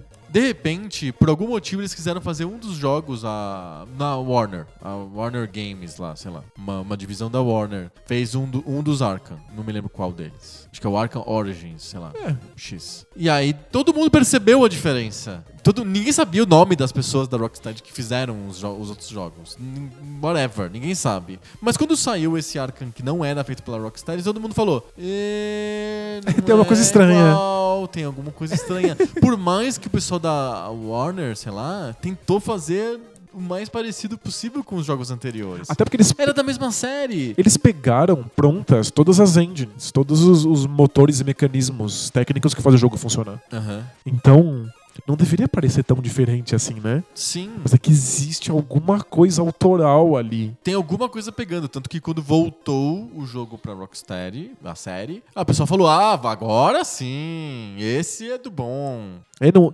E a, gente tá falando de jogo do Batman, não é obra de arte. Exato, é qualquer coisa, né? É uma coisa massa velho, assim, tipo, é me- mega legal, é só isso. Tem pouca coisa individual ali no Arkham, na série Arkham. É feito pelo departamento de marketing, obviamente. Total, mas deve ter alguém que faz escolhas de como esse jogo deve ser, Que é um cara bom. inclusive de escolhas de game design, esco- escolhas de gameplay, e faz com que essas escolhas apareçam em todas as áreas do jogo. Aham. E eu acho que a série Arkham tem coisas fenomenais do ponto de vista de gameplay. Elas só não são consistentes. Elas Uhum. aparecem em alguns momentos do jogo, não é Sim. sempre, né? Mas tem coisas Tem que uma são camada geniais ali. pesada de, de, de marketing, de efeito em cima do, do- dos jogos da série E Arkham. de água no feijão, né? O jogo Muita, muita, precisa muita. durar 30 horas pra valer seu, seu investimento. Sim. E, só que se você tira essas partes geniais, essas partes que obviamente tinham alguém pensando em como fazer esse jogo ser co- coerente, o jogo fica sem cara, fica Uhum. completamente genérico. Que é o caso desse Arkham. Eu não, eu não sei nem qual é. Qual- esse Arkham que foi feito fora, acho que é o Origins mesmo. É, acho que é. é. é o que ele é um, é um prequel, né? Ele, não, ele sai da linha temporal dos outros jogos e volta pro passado. E a gente reconhece isso, voltando até pro Nintendinho. Cara, A gente vê esses jogos plataforma que eram feitos por equipes de marketing. Tipo, sei lá, o jogo da, Pizzaria. da pizzaria, o jogo da... Seven Up. o jogo da de vender ração de cachorro e eles estão roubando um, um mecanismo, roubando um- linhas de código e aí simplesmente cuspindo um jogo padronizado. Uhum. Não tem autoria nenhuma, não tem ninguém pensando assim, olha, como vamos fazer esse jogo? Mas assim, no título. Nintendinho em geral, você percebe a autoria? Tirando o Mario e o Zelda? Então, mas o Mario não tem? Mario tem. Então, tipo, ex- existe alguma coisa ali que faz aquele mundo inteiro fazer sentido em todas as as suas partes. Aham. E Mas você percebe que há uma distorção grande do Mario como conceito de autor? Porque o Mario 2, por exemplo, é um. É um- uma coisa postiça, foi feita em cima de outro jogo que já existia. E- Mas Mario 2 tá completamente fora né, dessa conversa. Mario 2 é visivelmente a gambiarra. Sim, é a gambiarra. Mario 3, ele pega, ele volta realmente pro que era o primeiro Mario com mais capacidade técnica. Exato. Tecnicamente muito mais fluente do que o, do que o Mario 1. Mas a gente gosta de Mario 2 porque ele oferece elementos da mitologia Mario que são interessantes. Sim. Tem- Alguém tem- bolou isso. Alguém bolou lá o dragãozinho. Em e- cima das coisas do jogo anterior. E tacar taca nabo e rabanete e tal. E o Luigi magrinho e tal. Essas coisas são divertidas. Enquanto o jogo, o Mario 2 não faz absolutamente nenhum sentido. Ele é totalmente fora da- do que é o jogo Mario. É, ele- e outra, ele, é o- ele, ele não faz sentido como jogo em si. A gente falou do Mario 1 como um jogo que todas as coisas que estão ali parece que deveriam estar ali. Sim. O Mario 2 as coisas são completamente aleatórias. Você sai um- na- pela, pela direita na tela, você volta pela esquerda. Sim. Você tem que atravessar uns, uns grandes buracos em que passam cachoeiras e aí vão subindo umas plataformas de madeira. Elas não têm nenhum tipo de lógica ou repetição, elas aparecem aleatoriamente. Então, às vezes você pula numa plataforma e você não tem como chegar do outro lado, porque essa plataforma vai descer e não vai surgir nenhuma outra pra você pular. Então o jogo não faz absolutamente nenhum sentido. Ele não tem escolhas que Também, fazem aquele mundo ser, ser coerente. Também o Mario tá sonhando. Não faz sentido mesmo. Aquilo, aquilo é tipo sonho de cachaça. assim. A gente até pode gostar do jogo, é divertido. Sim. Ele não tem, tem autoria, ele não tem coerência. Ele, Ele é, é um- o departamento de marketing. ele é com alguém jogando postiçamente a marca Mario em cima de um, de um, um robô quebrado. Exato. Então eu acho que dá pra falar de autoria até no Nintendinho. Hum, Dá. Dá. Eu acho que dá. Você não acha? Hum, eu não sei porque eu tô muito ligado ao conceito de que se tem autor, eu preciso de saber o nome do autor. Eu acho que ajuda. Eu acho que você não sabe, é muito difícil perceber. O Metal Gear Autoria, começa é. falando Hideo Kojima, sabe? Tipo, Sim. e o Mario não. O Mario é o Mario. Mas gente- eu, eu entendo. Se o cara, o presidente da Nintendo falar assim, não, esse o Mario tem que ser mais musculoso. Pronto, ele ficou mais musculoso. Se o Miyamoto quiser ou não quiser, ele fica musculoso. Mas- Porque não tá escrito lá, Miyamoto. Mas se o Shigeru Miyamoto não estiver ali, você percebe. Você vai perceber que o jogo não é do Shigeru Miyamoto. Ele tem uma certa visão e a gente gosta da visão que ele tem daquela desgraça. Tira das mãos dele, o jogo vira outra coisa. A gente reconhece os Zeldas quando não são do, do, Miyamoto. É visível. Uhum. São escolhas de, de, de design que a gente não imagina o Miyamoto fazendo. Tanto é, pode não estar na capa do jogo, pode é não muito interno, muito É inside muito- information. é muito interno. Mas como a gente sabe quem é o Shigeru Miyamoto? Por que, que a gente sabe? né? É, exato, ele existe, né? Não é aleatório que a gente saiba quem esse cara é. A gente Uhum. reconhecia que ele tava fazendo uma coisa diferente. Sim. O Yu Suzuki passou muito tempo sem assinar nenhum jogo na SEGA. Não aparecia criado por Yu Suzuki. Depois começou, né? Então, porque as pessoas reconheciam. As pessoas jogavam um jogo de arcade. Que é uma experiência pra durar 30 segundos. Exato, e que parece ser a coisa mais mecanizada e impensada do mundo. É tipo, é uma divers- diversãozinha que, que vai te comer moeda. E as pessoas sabiam que o jogo era bom porque o Suzuki tinha feito. Aí, eventualmente, ele começou. de revistas, o que que era? As, as pessoas sabem que o jogo é bom e elas vão tentando descobrir o que, o que esses jogos bons têm em comum. Pensa no. no- é- é- o conceito de autoria acaba sendo tão jogado fora no meio da indústria que quando termina o Castlevania, os créditos não são de verdade. É do. piadinhas com atores de filmes de É terror. verdade. É o Belo Lu- Lugosi, sabe? Tipo, parece nomes trocados, trocadilhos horríveis. Em vez dos nomes dos programadores de verdade, dos, dos artistas que trabalharam no Castlevania. É que a É um indústria tá jogo se importante, lixando. é um jogo muito importante da Konami. É. E- Não tem autor, é uns nomes, é é umas piadas. Eles trocam os- o crédito por piadas. Mas, Sabe o que eu lembrei? Quando eu era criança, eu comprava muito dessas revistinhas genéricas, tipo dos Trapalhões. Sei. Comprava uma revista do Sérgio Malandro, que saía pela editora Abril. Por que, que você comprou uma revista do Sérgio Eu Malandro? era criança e tava ali, eu comprava tudo e ia lendo. Ok. Mas o, o ponto é que eu reconhecia. Não tinha autor nas histórias. Eu, tipo, fala. não sabe, sabe, sei lá, quem desenhou e quem escreveu. Eu reconhecia que algumas histórias eram muito melhores do que as outras. Uhum. Mas muito melhores. E aí eu separava, eu fazia uma listinha assim. A história 3 da revista 14. É a- boa. A história 8 da revista 16. Eu ia fazendo isso. E aí, quando eu lia só essas histórias, era evidente que uma pessoa tinha feito. Aham. Não te- a autoria não tá É evidente. desconhecida. Se ele me viesse escrito antes o nome do autor, eu teria, como eu falei no começo, esse, esse horizonte no qual me pautar. Então eu já saberia, olha, tem um cara que fez aqui. Hum, o que será que essas outras histórias que ele também fez têm em comum? Teria ajudado o meu trabalho. Mas sem o nome do autor, mesmo assim eu sabia que existia autoria. Eu sabia que um cara tinha feito. É, Eu, te- eu contei já aqui a história que eu, do- quando eu lia a Disney, né? Muito, né? Quando eu Aham. era criança. E tinha um código embaixo de cada historinha. E eu decifrei o código. Pra, pra descobrir a autoria. Pra descobrir a autoria. Não tinha autoria, mas eu descobria que essa historinha é italiana, essa outra historinha é dinamarquesa. Perfeito. É, tinha uns códigozinhos que me deixavam descobrir isso. E eu conseguia sacar os estilos. As, as histórias italianas eram assim assado. Eu acho que as pessoas percebem isso, às vezes, e elas correm atrás. Então a gente sabe quem é o Shigeru Miyamoto. Uhum. A gente sabe quem Que é é o Yu Suzuki. Porque as pessoas foram atrás de saber porque existe algu- alguma assinatura que eles botam no Quando jogo. que os- o- eles conseguem ganhar assinatura, mesmo em jogos modernos? Aparece o Yu Suzuki no Shenmue, não aparece? Aparece. tal- talvez Shenmue seja o primeiro jogo que o Suzuki ass- assina literalmente. Quando a- a- aparece a, a tela inicial do jogo, Aham. tem a assinaturazinha do Yu Suzuki embaixo. assim. Assinatura, né? assinatura Escrito. mesmo, assim. Mas eu, Com letra eu- de mão, assim, sabe? Sim. Eu penso em outros jogos que tem, por exemplo, Streets of Rage aparece copyright Sega, não sei o quê, e embaixo, Music by Yuzo Koshiro. A música dele é tão reconhecível que precisa estar ali o nome, né? Sim, não é. Não, não tem os outros autores. Não tem assim, Music by, Graphics by, Gameplay by, Programming by. Não, não, não tem. Só tem música. Music. O resto é Sega.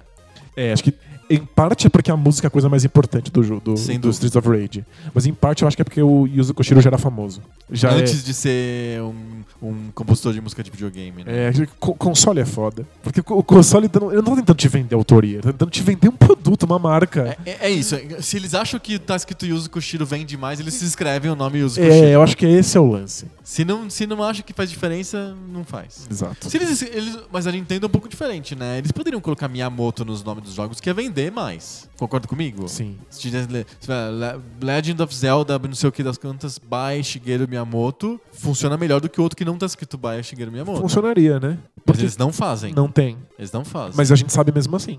A gente sabe que é, a gente sabe que é dele. Não Sabe- tem problema. é. Mas quem tá na, na, na mídia sabe. Quem tá acompanhando a indústria sabe. Mas o, o, o Homer, o cara que compra o jogo no Walmart, não, não sabe. Exato. Ele só E- sabe que é o Mario. E o cara, o, o cara comum que tá simplesmente pegando e jogando, sequer imagina que possa existir autoria num jogo de videogame. Ele acha que só pode existir autoria do personagem. Quem inventou o Mario? Aham. Quem inventou esse carinha aqui do Assassin's Creed? Ele não entende que pode existir uma autoria do jogo. Isso, o né? jogo é feito pelo robô. É. É o computador que fez o jogo. Ou é que nem a autoria do Caiu, caiu do céu, assim, é. é que nem a autoria do carro ou da geladeira. É exato. Quem que é o autor da minha geladeira? Não, não tem autor, é foi feita pela Electrolux. sei Quem é o autor desse peão? Desse, desse carrinho de, de, de brinquedo? né? Exato, do Comandos em Ação. Quem que é o autor do Exato. bonequinho do Comandos em Ação? Não tem autor, é feito pela estrela, sei lá. É, então, isso, isso mostra uma certa maneira com que o público consome videogames. Uhum. E eu acho que os videogames poderiam ajudar a gente a pensar neles de outra maneira. Inclusive levar eles mais a sério. Dá pra fazer isso? Dá, era só botar um nome na capa. Que nem a Activision fazia antigamente. Exato, é só. Mesmo que não seja feito por uma pessoa só, seja feito por 700 pessoas. É é só chegar lá e falar. E, e o Suzuki Shenmue e acabou. Você é obrigado a pensar: caramba, isso é obra tipo de Sid alguém. Exato. O Sid Meier nem tá lá mais. Não, faz muito tempo. Mas existem escolhas que eu associo ao nome do Sid Meier que vão estar lá no jogo e quando não tiver eu vou ficar puto. Aham. Então vo- você ensina o público a ficar buscando alguma coisa que todos esses jogos tenham em comum. Legal. E, e e nos indies, como é que funciona isso? É, Então, O autor é mais, mais- aparece mais, né? Os indies ainda estão fazendo videogame como se fazia nos, nos primeiros computadores e no Atari. E talvez seja o motivo pelo qual eles são interessantes. Eles são verdadeiramente coesos, mesmo que eles tenham que abrir mão de qualidade de alguns, de algum, alguns aspectos pontuais do jogo, porque é a visão total de uma única pessoa. Uhum. Às vezes, duas pessoas. Tipo, sei lá, o cara do Fez, ele fez tudo no jogo, não é? ele, ele fez todo o código, todo. pensou em todas as, as- as escolhas de, de- de game design, ele desenhou cada um dos obstáculos, dos desafios e dos puzzles um a um. Ele tem só uma, uma outra pessoa que faz isso funcionar dentro de, um, de uma engine. Aham. E, e tem uma terceira pessoa que fez a música Sim. e deu aquela treta entre eles, né? Eles se brigaram? Eles, eles se pegaram de porrada e tal. né? Lembrei de uma coisa engraçada. O, o M. Night Shyamalan, que é aquele, o diretor de Sexto Sentido, é, ele sempre comenta que ele coloca música no filme aos 45 do segundo tempo. Porque ele não consegue ver a visão dele da obra na música que outra pessoa fez. Ah, entendi. E ele sempre fala assim: vou, não, vou publicar sem música. Vai, vai sem música mesmo. E aí eu- alguém fala, Aí al- não. alguém convence ele a botar essa desgraça no final. Sim, a distribuidora fala, olha, tem que ter música. Dá um jeito. E aí Acaba ficando postiçaça, né? Exato. Eu, o, o Lone Survivor, que é um, um jogo indie que eu adoro, que acho que é do James Rolfe. O James Rolfe é o Angry Video Game Nerd, Então, né? não, groselhei. É, tudo bem, a gente coloca no- no- no- nos links do post qual que é o autor do Lone Survivor. Jason Rolfe, talvez? Tá, pode ser. Mas ele fez absolutamente tudo, inclusive a música. Ele, Ele é um autor dos anos 80. Exato, ele, musicou o jogo inteiro, são muitas músicas no jogo. Aham. Mas é, aí você, você não precisa confiar na visão de outra pessoa sobre a sua obra. Ele consegue garantir realmente Sim. que ela é coerente. A música é maravilhosa? Não é, mas obviamente tem uma visão ali.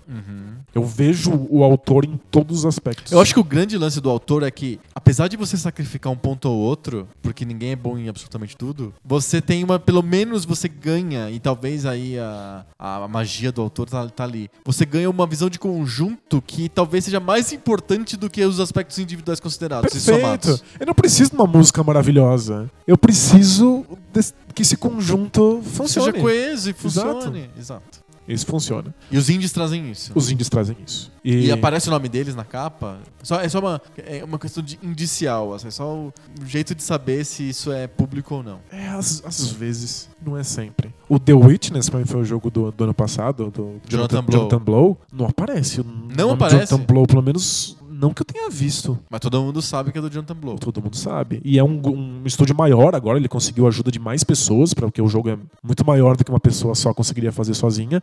Mas todas as decisões são dele, todas as escolhas são dele. Tem o DNA dele ali. Exato. E é muito visível. E aí você começa a poder pensar em videogame de outra maneira. Que é você começar a ver a obra de um autor. Então eu posso analisar todos os jogos do Jonathan Blow. E é uma diversão em si. Porque ele tem uma certa assinatura, ele Sim. tem temas que se repetem, ele tem uma certa preocupação com como um jogo deve ser, que aparecem várias vezes. É, é- é como se surgisse um- uma nova coisa pra você se divertir dentro do seu hobby. Né? Tipo, a- Sacar o estilo do, sacar do o estilo de um designer. cara. É. Então, em outras palavras, a gente tá falando que o autor morreu, mas tá vivo e passa bem? É isso? É, o, o autor morreu e aí, como ele existia antigamente, e agora a gente tá fazendo videogame retrô, que é videogame de antigamente, ele volta. O autor é uma coisa pouco pixel, pra a gente encerrar. É uma coisa bem pouco pixel e engraçado, mas é alguma coisa que sobrevive no game design japonês. O game design japonês é uma coisa meio pouco pixel. É, eu acho, bem. eu acho que uma coisa leva a outra, assim. Olha só, temos um padrão. A gente olha pros jogos japoneses e eles parecem velhos. Eles É, parecem não é? ultrapassados. Mas é porque tem um carinha comandando todos os grupos que fazem esse jogo. Eles demoram muito pra serem feitos, eles parecem meio, meio arcaicos. Mas eles têm uma voz única. Faz sentido. É o autor ali falando. Assassin's Sacrifica Creed, um pouquinho, um pouquinho uma É. coisa ou outra, mas ganha esse autor. Assassin's Creed pode, pode ser esse primor técnico. Mas é- nem é, nem na maioria das vezes Então, nem é. Porque é tão maçaroca, é, tipo, é tão É junção de, de coisas, é. coisas aleatórias que no Nem fundo isso. fica quebrado. É quebradão. É, é artificial. É McDonald's. É, eu, eu joguei um pouco do novo Final Fantasy e, nossa, como eu não gosto. Eu não gosto mesmo. Mas eu sei exatamente o que tem na minha frente. Uhum. Tipo, é, é uma- um produto. Tem gosto. Você não gosta, tem gosto, mas você não gosta do gosto. Não, O, o Assassin's Creed não tem gosto. não tem sabor nenhum. Zero. Não. A gente tá deixando muitas pessoas bravas que devem adorar Assassin's Creed, você É. sabe? Ok. Ah, não, não, não, não. Será que tem pessoas que Muito. escutam a gente que gostam do Assassin's Creed? Manifestem-se! Manifestem-se. Tô muito curioso pra saber ouvintes do Poco Pixel que gostam de verdade do Assassin's Creed. Jogar, às vezes tem. Jogar, tudo bem, mas gostar. Que não sei. ah, Talvez o, o conceito de gostar seja, seja diferente. Talvez a gente esteja fazendo o mesmo barulhinho com a boca, querendo dizer coisas diferentes. Pode ser, pode ser, pode ser. Porque eu acho que muita gente que consegue simplesmente desligar a cabeça e ver o tempo passar com Assassin's Creed acha que gosta do que tá, que tá Sim. jogando. Mas é isso, é, isso é, É outro tema. é debate para outro dia. Exatamente. Partiu high five? Bora, Antes high que o five. autor fique muito bravo. ele já morreu, mas ele fica bravo. E longo. High five! High five.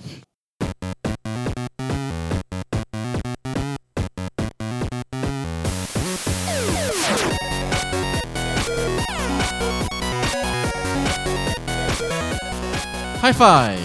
High five! High five é a nossa sessão do podcast que não tem autor, é uma lista só.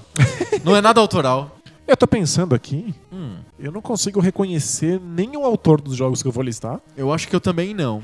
Eu consigo reconhecer alguns estúdios. Pode ser, faz sentido. Alguns faz estúdios sentido. também têm uma assinatura perceptível. Deixa eu ver se o meu tem estúdios. O meu É, tem. o meu tem também, mas não muitos. A gente tá, a gente tá adiantando o tema. High Five é aquela sessão do podcast que a gente lista coisas de videogame, cinco coisas cada um, e a gente compara as nossas listas. Toda semana é um tema diferente, e essa semana qual que é o tema? O tema vai dessa semana vai ser os melhores jogos de Mega Drive. Yes! Mega Sega Drive pra- Genesis. Pra gente, no Brasil, é Mega Drive. No Japão. No Japão e no- também. na Europa. Em todos os lugares, menos nos Estados Unidos, que se chama Sega Genesis. Meio prega Genesis, né? O nome. Acho que sim. É que Mega Drive não sei se é muito melhor. O que significa Mega Drive? É um drive muito grande. Drive? Como assim Drive? Drive do quê? não faz sentido nenhum esse nome. Genesis também não. Mas é muito legal. É, Genesis é um nome bíblico, mas enfim. É, a gente vai listar os cinco melhores jogos do Genesis Mega Drive. E é um, é um console muito legal. A gente não, não teve um debate Mega Drive contra o Super Nintendo? Teve. E acho que, embora eu tenha gostado mais do Super Nintendo na época, hoje em dia o Genesis é meu console favorito. É? Dessa geração. Sim, eu, eu ainda acho que eu revisito mais os jogos do Super Nintendo do que os jogos do Genesis. Acho que eu tô mais no time Super Nintendo. Entendi. Eu estava na época, mas agora. Agora, você é o time eu Genesis. sou o time, time, time Mega Drive, né? Time Mega Drive? Time Mega Drive. time Mega Drive. Super time Mega Drive Tactoy. Aliás, a gente devia patrocinar o High Five de hoje, né? Alô, Tactoy! Manda um dinheiro pra nós. Mandem dinheiros.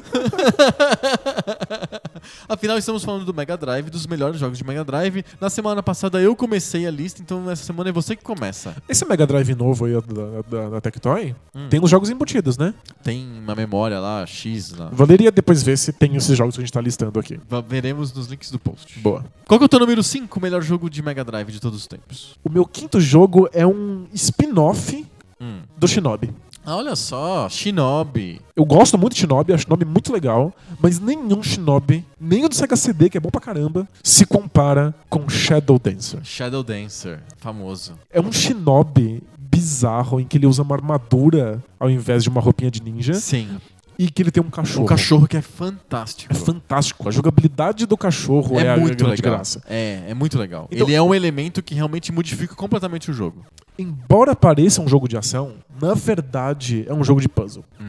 Então você fica numa visão lateral, da esquerda pra direita, na frente de um inimigo que tá atrás de uma caixa te dando tiros. E aí você tem que pensar como é que você vai chegar lá. Sim. Você pode simplesmente correr pelos tiros, pular atrás dele, dar uma espadada, mas é muito arriscado e se você tomar um, qualquer dano, você morreu. Sim. Então você pode mandar o cachorro em direção a ele pra que ele morda o cara e o cara fique imobilizado por alguns segundos. É muito legal isso. Só que vo- você precisa fazer isso num ângulo certo pra não arriscar o cachorro. O cachorro também pode tomar tiros. Sim. Então você tem que, em parte, mandar o cachorro, em parte ir você. Às vezes ir você um pedaço, depois mandar o cachorro. Saber qual ordem você vai, se você pode pegar os caras por trás. É um puzzle gigante de ação, porque você tem que apertar os botões bem rápido. E essa dinâmica do cachorro, de fazer ele ir nos caras que você não consegue chegar, é sensacional. É muito legal, é muito legal mesmo. É um baita jogo e ele tem, eu acho que ele tem um, ele já indica um caminho pra vários jogos de hoje em dia que são jogos meio stealth, meio de entrar em, em fortalezas. Sim. Acho que tem um jogo meio que já tem uns anos, mas que é parecido que eu acho que chama The Mark of Ninja, uma coisa assim. Ah, é um jogo indie É, mais ou menos recente aí. Tem um- Exato, tem, acho que tem uns quatro anos, Isso. mais ou menos. É um jogo bacana, É- lembra muito. Lembra muito, é bem nessa, nessa Bem nessa pegada. linha, é um baita jogo muito legal mesmo. Boa. Não está na minha lista. Não? Não.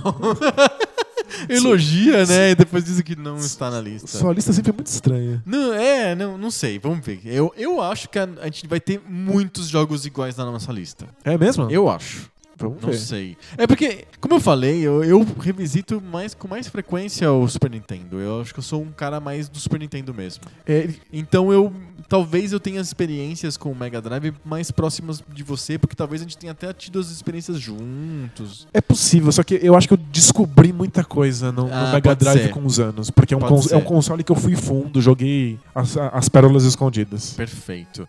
O meu número 5, inclusive, é uma experiência em conjunto com você. Não sei se está na mesma na lista. É, é um nome que não vai soar nada familiar pra ninguém, mas que é um jogo extremamente importante pra mim. Que eu tô falando de Jennifer Capriati Tênis. Claro, é o número 5. É um eu acho que talvez seja o jogo de Genesis Mega Drive que eu mais joguei na vida. É o que eu mais joguei também e é o melhor jogo de tênis do planeta. Sem dúvida, é o melhor jogo de tênis, não sei se do planeta, mas pelo menos da geração dele, ou até o Genesis Mega Drive, acho que é o melhor jogo de tênis. O único jogo que, de tênis que rivaliza é a continuação espiritual dele no Dreamcast, que, vai é ser o Virtua Vir- Tennis. Virtua Tennis. E eu Aham. ainda acho Jennifer Capriati é melhor. Nossa, o Jennifer Capriati é muito bom. Ele é muito simples, os gráficos não são bonitos, são gráficos até feios. Ele não tem música, não tem nada. Ele é realmente um jogo bem simples, mas a jogabilidade funciona muito bem. Muito. Você consegue jogar tênis, você consegue sentir que você tá trocando bolas com o adversário, que você tá fazendo jogadas. Tem uma tática do tênis que acontece na tua frente no jogo. A física impõe você a jogar tênis de verdade. Sim. O que é muito louco. É muito bom. Você tem quadras diferentes, você tem quadra de saibro, quadra de grama, quadra sintética, que reage diferente. Você tem que mudar a sua tática. Você consegue criar jogadores que são mais jogadores de rede, mais joga- jogadores de fundo. Você percebe o que, você, o que é mais confortável pra você, quais são as suas É, técnicas. você acha uma identidade jogando. É, é muito raro um jogo fazer isso. Nossa, e e- eu acho fantástico, por isso que o Jennifer Capriati, apesar de totalmente desconhecido, é o meu número 5. E é um jogo baseado em física no Mega Drive. É, é absurdo. É muito bom, mas não tá na minha lista. As suas listas são estranhas. Meu número 5, então, é um jogo virtualmente desconhecido pra todos, mas que tem um papel muito importante pra mim, e acho que pra você também. É o Jennifer Exato. Capriati Tênis. Então, número 4. Meu número 4 é um, um jogo de estúdio. Esse estúdio é reconhecido por qualquer fã de shmups no mundo, que é a Treasure. Treasure. E, bizarramente, ele não é um jogo de nave. Não, não é. Eu Ele- sei qual que é. É um jogo de robô gigante com bilhões de tiros possíveis diferentes em visão lateral da esquerda pra direita. É um run and gun, né? Não é um shmup. Ele é um, chama Alien Soldier. Ah, não é o que eu tava pensando. Não, você tá pensando. Ah, eu sei qual você tá pensando. o Alien Soldier, ele lembra um run and gun, só que com bem menos corrida. Ele é um jogo mais cadenciado, Aham. com muito mais inimigos na tela.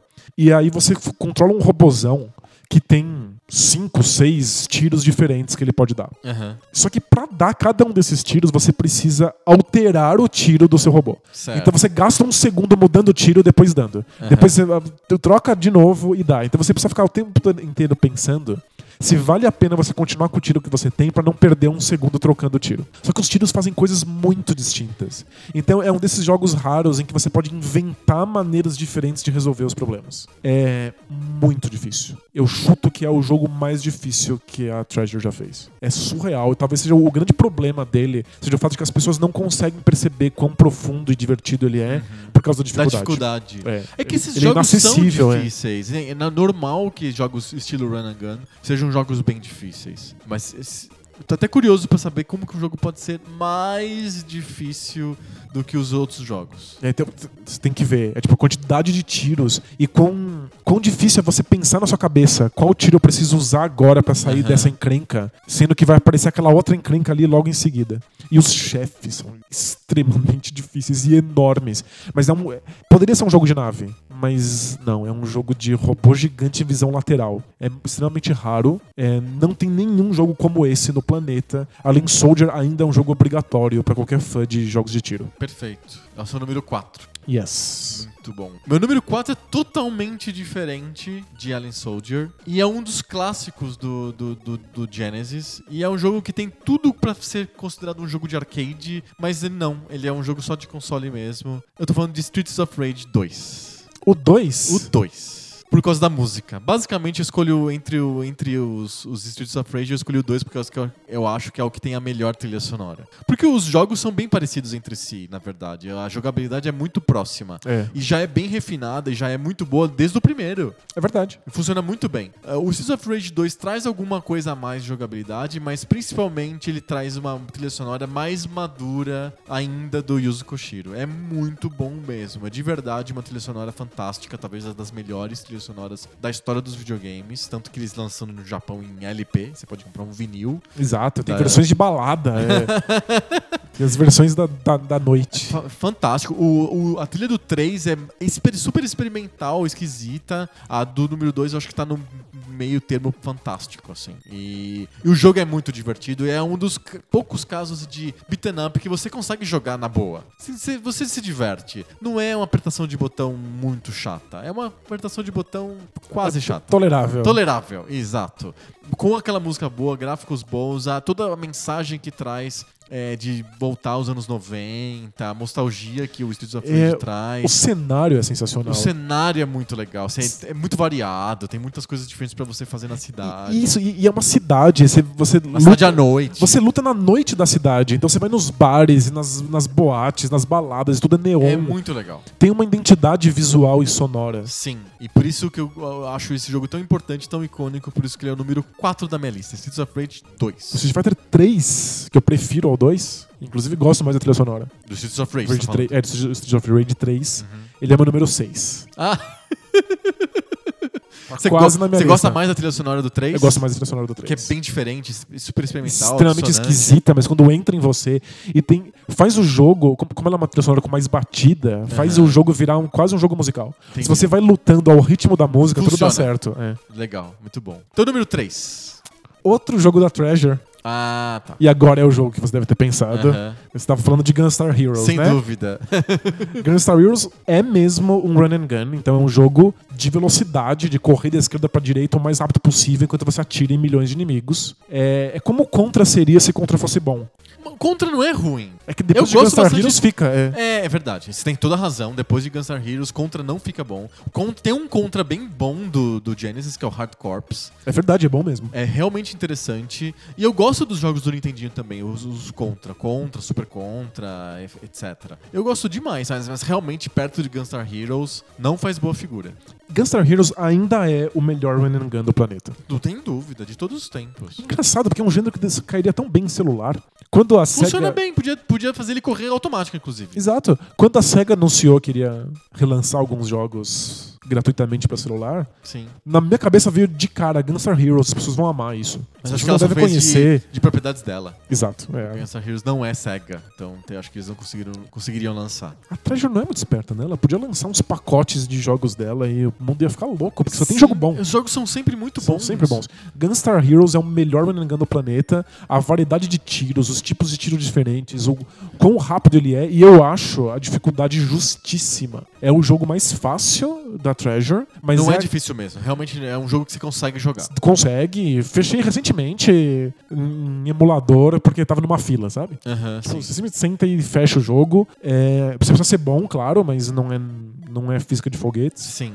É, eu acho que é o, é o jogo mais acessível, porque também não é um jogo de nave, é um jogo de um personagem com uma arma na mão correndo. É um jogo bem acessível, deveria ser a porta de entrada pra qualquer um no mundo da Treasure. Antes de entrar nos jogos de nave bizarros, tipo Sim. Icaruga. Aham, total. Eu preciso contar minha história com Gunstar Heroes. É um jogo que eu não sabia que nem que existia na época. E eu só tive contato com eles muito tempo depois com emuladores, já na época do Raspberry Pi, há uns Olha 4 só. anos atrás. E, e eu não, não, não tinha noção que o jogo existia, porque ele é um dos últimos jogos do Genesis, na verdade. Ele de uma leva bem posterior do, do, do Mega Drive. E, Não sabia. E eu não tinha, não tinha tido contato com ele, e era um jogo avançado na- no tempo, e eu não sabia que ele existia.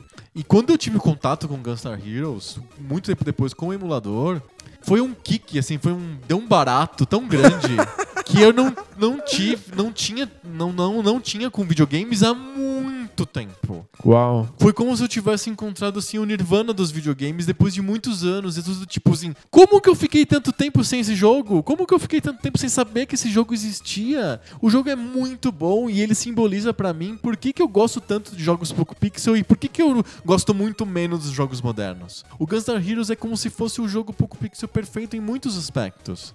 Acho que desde o Battletoads que não tinha uma sensação tão incrível jogando um jogo. Porque ele é rápido, ele é divertido, ele não é difícil de um jeito absurdo. Ele dá satisfação Essa na medida certa, ele né? tem uma, uma- dá uma carga de adrenalina em você na medida certa. Ele é inteligente, os gráficos são bons, a música é boa. Eu, nossa, eu tive um treco quando eu vi o Guns N' Roses pela primeira vez há pouquíssimos anos. Mas é, ele, ele acha um equilíbrio que é muito difícil de, de se encontrar entre te desafiar o tempo inteiro, de recompensar quando você, você consegue vencer esses desafios. É muito comum em jogos modernos você nunca se sentir desafiado, ou você é sentir muito, os jogos modernos, na maioria das vezes, são muito fáceis. ou eles fazem você sentir que as coisas que você faz não tem nenhum tipo de consequência. Ou que Você nunca se sente tá fazendo por você. Eu- a sensação que eu tenho com muitos jogos modernos é que eu não tô jogando. eu- alguém tá jogando por mim. Eu só tô, eu só tô eh, eh, viabilizando um jogo que já, tá, já, tá, já, tá existiu, pronto, já tá é. pronto. E o Gunstar Heroes, não. eh, eh, a sensação que me deu foi ele justifica o fato de eu gostar mais de jogos antigos do que jogos modernos. Faz sentido. Quando, em jogos modernos, muitas vezes, quando eu venço um desafio, aparece na minha tela assim. ganhou 500 XP, É. toma 700 de ouro. E isso não faz absolutamente nenhum sentido. Que porra eu faço com isso? Uhum. O Gunstar Heroes não tem experiência nem dinheiro. Você vence um desafio e você fica simplesmente feliz por ter passado por ele, porque surge um outro. Exato. É, é, encontrar isso, encontrar essa sensação de fluxo, de estar sempre no seu limite, mas eu nunca se se sente sacaneado, é coisa dos melhores game designers. É sensacional e é por isso que o Guns N' Heroes é o número um da minha lista. Uau! Fantástico! Guns N' Heroes é o número umzão aqui da lista aqui. do- Uau. Dos melhores jogos. É, pra mim é o melhor jogo da biblioteca do Mega Drive. Pra mim é o terceiro a gente melhor, não mas falou eu uma entendo. coisa, a gente não Em- falou uma coisa respeito. importante. A gente combinou uma coisa sobre a lista que a gente não avisou. Ah, não, é não pode, é uma lista de melhores jogos de Mega Drive, exceto Sonic. A gente também tirou o Mario da lista do Da Super lista dos jogos Nintendo. do Super Nintendo, então Senão faz fica- sentido é. que a lista de Mega Drive não tenha o Sonic. Perfeito. E eu não. e- Eu gosto muito de Sonic, mas eu acho que eu gosto muito mais de Gunstar Heroes. E ele seria o meu número da lista, mesmo se o Sonic tivesse permitido. É, eu acho que o Sonic teria pegado três posições no meu top 5. Porque tem vários jogos muito bons. É, mas n- nenhum dessas, de- dessas posições seria no topo. É, então. Eu acho que os melhores jogos do Mega Drive não são do Sonic. É, eu gosto demais, mas pra mim Gunstar Heroes é muito melhor que Sonic. Mesmo se ele pudesse estar na lista, ele não estaria em primeiro lugar, o Gunstar Heroes ter- estaria. Boa. Qual que é o teu número? Não, você, você precisa dizer o seu número ah, 3. é que Gunstar Heroes é o É seu o meu número 3. 3. É, Eu respeito estar no seu número 1, eu entendo, mas não tá no meu. É, o meu número 3 é um jogo que talvez esteja na tua lista também. É um jogo que eu, eu gosto demais e que eu joguei muito no PC, não em emuladora, mas na versão dele de PC que eu joguei demais esse jogo. E agora eu estou rejo- rejogando ele nos jogos que a SEGA lançou agora pra celular. Eu tô falando claramente de Comic Zone. Comic Zone. Comic Zone é um, é um beaten up com labirinto, com puzzle, com plataforma. Com inventário. Tem inventário, tem itens, itens, é. tem itens, tem, tem facas, bombas, ratos. Você vai acumulando coisas que te ajudam. Tem uma personagem que fica te guiando o tempo inteiro. Ah, o gráfico é lindo. Tem vários caminhos diferentes pra você seguir. Exato. Cada fase você pode ir pra direita ou ir pra a baixo sensação e muda. de você estar num labirinto é muito grande porque você está numa história em quadrinhos e você tem que sair de quadrinho e ir pra outro quadrinho, às vezes bifurca. Parece que você tá num labirinto mesmo. E às vezes você não. A saída do quadrinho não é óbvia. Você precisa encontrar um espaço, mexer com caixas, Isso, rasgar pedaços. coisas. né? Você é um desenhista que entra dentro da própria história em quadrinhos. O jogo é muito legal. O- a, a parte de luta é bem feita, é gostoso bater nos inimigos. Exato, não é um button smash, você não fica apertando o botão, porque você precisa descobrir quais são as combinações certas. Exato. Você pode misturar golpes abaixados com golpes de pé. Exato. E é meio um contra um, porque você nunca enfrenta três caras ao mesmo tempo. Lembra um pouco o Karateka, porque você é uma, uma progressão, mas você bate em um, um inimigo por vez. E você pode, você pode só bater, você pode bater na diagonal pra cima, diagonal pra baixo, Exato. bater abaixado, você pode misturar essas coisas. É muito legal. Escolha. O jogo é. funciona bem no celular, o jogo funciona bem no, no, no computador, o jogo funciona muito bem no Mega Drive. É um excelente jogo da SEGA, por isso que ele é o meu número 3. Mas ó, o Denis do Bola Presa re- reclamou que o iPad dele roda com muito slowdown o jogo. No meu iPhone funciona perfeitamente. Eu tentei no meu celular, também funciona ok. Então. É, Comic Zone é especial, não existe outro jogo como esse. Aliás, essa lista de Mega Drive é cheio de jogos únicos. Tipo, Você não encontra nada como Alien, Alien Soldier, você não encontra nada como Gunstar Heroes, você não encontra nada como Comic Zone. Não, não encontra. São jogos muito é, fechados ao mundo do Mega É Drive. verdade. E que bom que a SEGA trouxe de volta, porque tipo, o mundo merece jogar mais Comic Zone. É, é espetacular. É, Jogue em Comic Zone, não jogue em Altered Beast, não, por favor. Altered Beast ficou icônico e é uma Mas é porcaria. um jogo horrível. Ele é icônico pelos temas não fazerem nenhum sentido, misturados todos por um japonês doido que E não entende o porque ocidente. ele ficou icônico. Eu digo mais, ele ficou icônico porque ele era o jogo bundle do Mega Drive. Só por isso. Porque ele era um arcade que ninguém ligava a mínima. E aí a SEGA botou ele no Mega Drive por algum motivo e ele ficou icônico. Só por isso.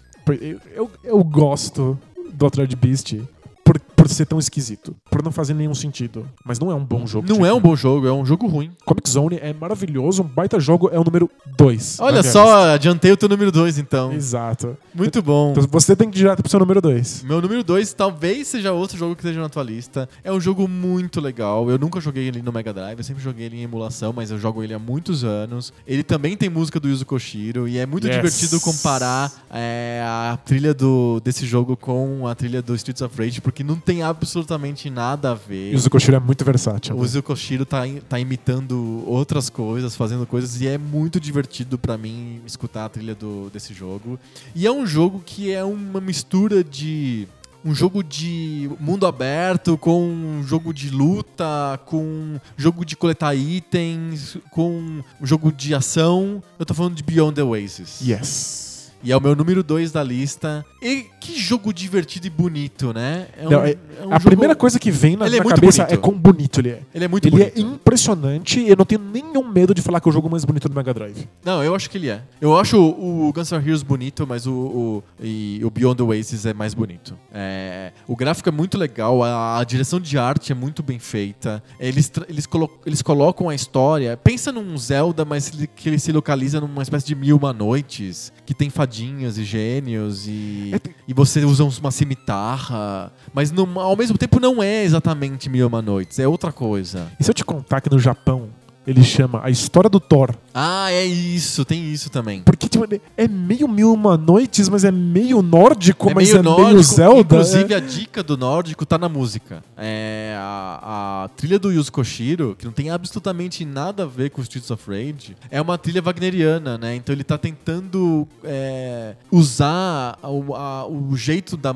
da música do Anel do Nibelungo, que é o ciclo de quatro óperas do Wagner, que, que é um tema nórdico, né? Um tema escandinavo, da Viking, sei lá, um tema de mitologia nórdica do, do Thor. Tem o Thor, tem o Odin, tem, é, só que todos nos nomes alemães, né? Donner e Wotan e tal. E, e a música do Yuzo Koshiro é obviamente chupada do Wagner. Obviamente ele tá se referindo ao Anel do Nibelungo o tempo inteiro. É muito engraçado de escutar pra quem tá familiarizado com Wagner. E é muito, muito, muito bem feito, é engraçado e o jogo é Mil Uma Noites, não é nórdico. Mas Não tem, é, mas tem Alguns elementos, é, É uma, uma- uma loucura, assim, o setting do jogo, não faz muito sentido, mas faz porque eles criaram um mundo novo em que todos esses elementos se conversam. O jogo dá uma sensação de mundo muito incrível. Verdade, é um mundo mesmo. É, se equipara ao Zelda nesse, nesse mundo, nessa sensação de, de mundo. Foi a primeira vez, e eu precisaria estudar pra saber se é a primeira vez que acontece nos videogames, mas é a primeira vez que eu vi um mapa em que você pode ir lá e marcar um xizinho onde você precisa ir. Sim. Então vo- você tem esse mapa enorme, você vê que você nunca vai dar conta dele porque ele é gigantesco, e aí você foca a sua atenção em algum ponto e tem que atravessar o mundo pra chegar lá. É muito legal. E, e a parte de ação em tempo real dele é, é gostosa de jogar. É bom. Ele, é imagina interessante, é melhor Zelda, do que o do Zelda. É- é, eu acho mais legal bater nos inimigos no Beyond Oasis do que no Link to the Past, por exemplo. Mas sem sombra de dúvida. É muito repetitivo Então- a, briga, a briga de espadas do Link to the Past e do Beyond Oasis não. Você se sente criativo lutando, porque você luta mesmo, né? Tem soco, você usa aquele bracelete, usa cimitarra. É- é- parece mais gostoso. É- enquanto Zelda é um jogo em que o combate tá mais pra um puzzle, Aham. em que você precisa saber quando atacar, quando defender, você fica naquela coisa super cadenciada e travada e só coisa um do botão. tempo, o timing, né? Exato. O Beyond Oasis é um jogo de ação. Você tem um monte de combos diferentes e golpes distintos. Tem combo mesmo. Tem Se você der três golpes em sequência, ele dá um quarto golpe diferente. E se você fizer correndo, ele vai dar um outro. Se você pular no meio do combo, ele faz uma coisa diferente. Lembrando que você vai encontrando elementais. É tudo vai- de ponto de vista de, de satélite. Você tá vendo, tá vendo o de jogo cima, de né? cima. E você vai encontrando elementais e ganhando a magia deles. Você pode começar a usar a magia deles pra combate, e misturando com seus combos. Então é um desses jogos, exatamente como Zelda, em que você sente que o personagem é cada vez melhor.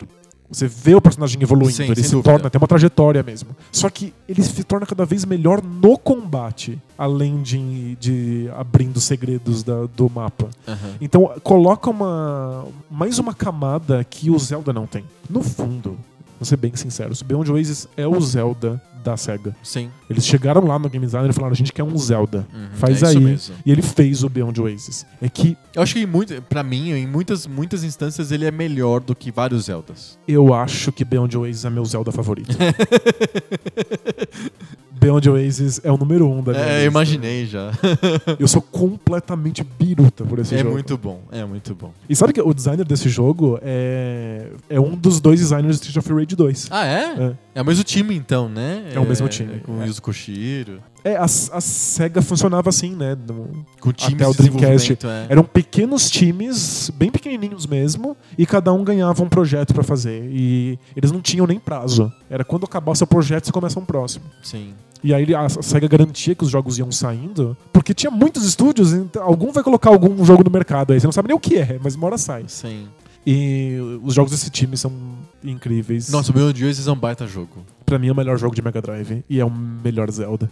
É, é bem provável. E vejam no YouTube, pelo menos assistam os- os- as cutscenes e a música, é legal. Joga, é Não, perfeitamente não, não, jogável. não, ok. é. Se você não puder jogar, e o jogo é muito jogável, você consegue jogar hoje, é fácil. Mas se não conseguir, vai no YouTube, já é legal. Já é uma experiência interessante. E eu não sei se você jogou a continuação.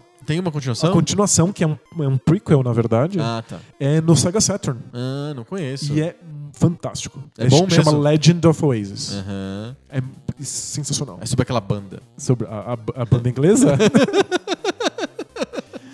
Acho, que, acho que essa coisa de Oasis mantém o clima mil e uma noites da coisa. né? É, eu acho que sim. Acho que sim. Olha só, eu falei que as nossas listas iam ser parecidas e realmente foram. Tem Gunstar Heroes e Tem Beyond Oasis e tem Comic, Comic Zone. Zone. 3 das 5. 3 de 5. Mas qual, qual é? O seu, ah, o seu número 1 um é Comic Zone. Meu, meu número 1 um é, é Gunstar Heroes. É Gunstar Heroes. Ó, minha lista é 1 um, Gunstar Heroes, 2 Beyond Oasis, 3 Comic Zone, 4 Streets of Rage 2 e 5 Jennifer Capriati. Perfeito. Gente, eu só acrescentei na, na lista Shadow Dancer e Alien Soldier. Como o 5 e o 4 Alien Soldier. Exato. E mudou a ordem. O, o Comic Zone fica em 2, o Gunstar Hero fica em 3 e o primeiro é o Beyond Oasis. É isso. É um pouquinho diferente da minha.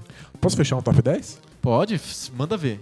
É, meu 6 é Streets of Rage. O 1, O 3. o 3. É, o 7, é isso? O 7 é Echo the Dolphin. Ah, sim. Eu gosto muito do jogo. Interessante. Embora a, vers- a- a versão do Dreamcast, o remake do Dreamcast seja melhor. É, o 8 é. Splatterhouse, Ah, sim.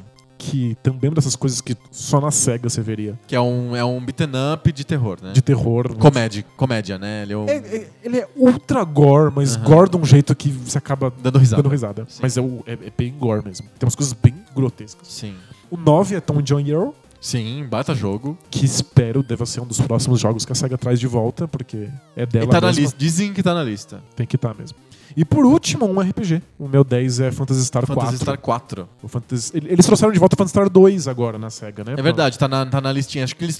São cinco jogos que estão nos É, celulares. O, é, o gratuitamente. O 2 já tá rolando já. Aham. Você pode jogar o Phantasy Star 2. É, tem o Auto Beast, o Phantasy Star 2, o Comic Zone, o Sonic. O primeiro Sonic ou o Sonic 2? O primeiro. O primeiro. Yes. Qual que é o outro jogo que tá? Eu não me lembro agora. A gente coloca na lista do, no- nos links do post. Você instalou todos? Não, é, Eu só, só, instalei o Comic Zone. só alguns. Esse, é o Kid Chameleon. Ah, é o Kid Chameleon. Isso. Não sou um fã, mas conheço muitas pessoas que matam, Nossa, eu conheço- matam pelo Kid Chameleon. Nossa, eu conheço muita gente que adora Kid Chameleon. Eu- Não tá nem no meu top 10, mas as- tem muita gente que Eu ama. conversei sobre esses jogos do celular é, pra, com vários amigos e vários falaram assim: Nossa, Kid Chameleon! Eu falei: Não, não, Comic Zone. Ele: "Que- Que? Comic o quê? tá certo. Cada um teve uma experiência na época diferente. Com né? certeza. Kid Chameleon foi muito importante. E é engraçado que o Comic Zone, eu nunca experimentei. Não foi uma experiência que eu tive no Mega Drive, eu tive no PC. Era um jogo que tinha um port pra Windows, de oficial, não era emulador. Entendi. Da SEGA. Da SEGA, publicado pela SEGA pra Windows. Olha só. Que curioso, né? É um baita jogo, mere- É merece muito mesmo. bom, muito bom mesmo. Fechamos? Mega é Fechamos! Mega Drive é muito foda, né? Baita console, Olha- mas eu gosto mais do Super Nintendo. Mas olha, eu listei aqui 10 jogos, são 10 exclusivos da Mega Drive e são 10 jogos muito esquisitos que não acharia em lugar nenhum. Muito legal mesmo. Não é comum pra um console ter 10 jogos assim. Não, tão, tão diferentes, né? É. Mas eu ainda gosto mais do Super Nintendo. Vai, entra na briga! Você tem que entrar na briga. Teu gosto eu já, já, já desisti já. É, não, não. Defenda aí o, o Mega Drive. O- Olha, o, o Mega Drive é melhor. É objetivamente melhor. Não é, não. É o Super Nintendo. Tem jogos mais interessantes, mais estranhos, mais criativos. Eu entendo que o Super Nintendo foi um console muito divertido, mas olhando hoje, o Mega Drive é melhor. Um dia a gente vai decidir isso. Aí no dia a gente vai decidir se é o Super Nintendo ou o Mega Drive. Tá, tá- tá decidido já, não sei porque você vai querer perder seu tempo. Essa é a briga mais fake, mal arranjada da história. Corta Cartinhas! cartinhas.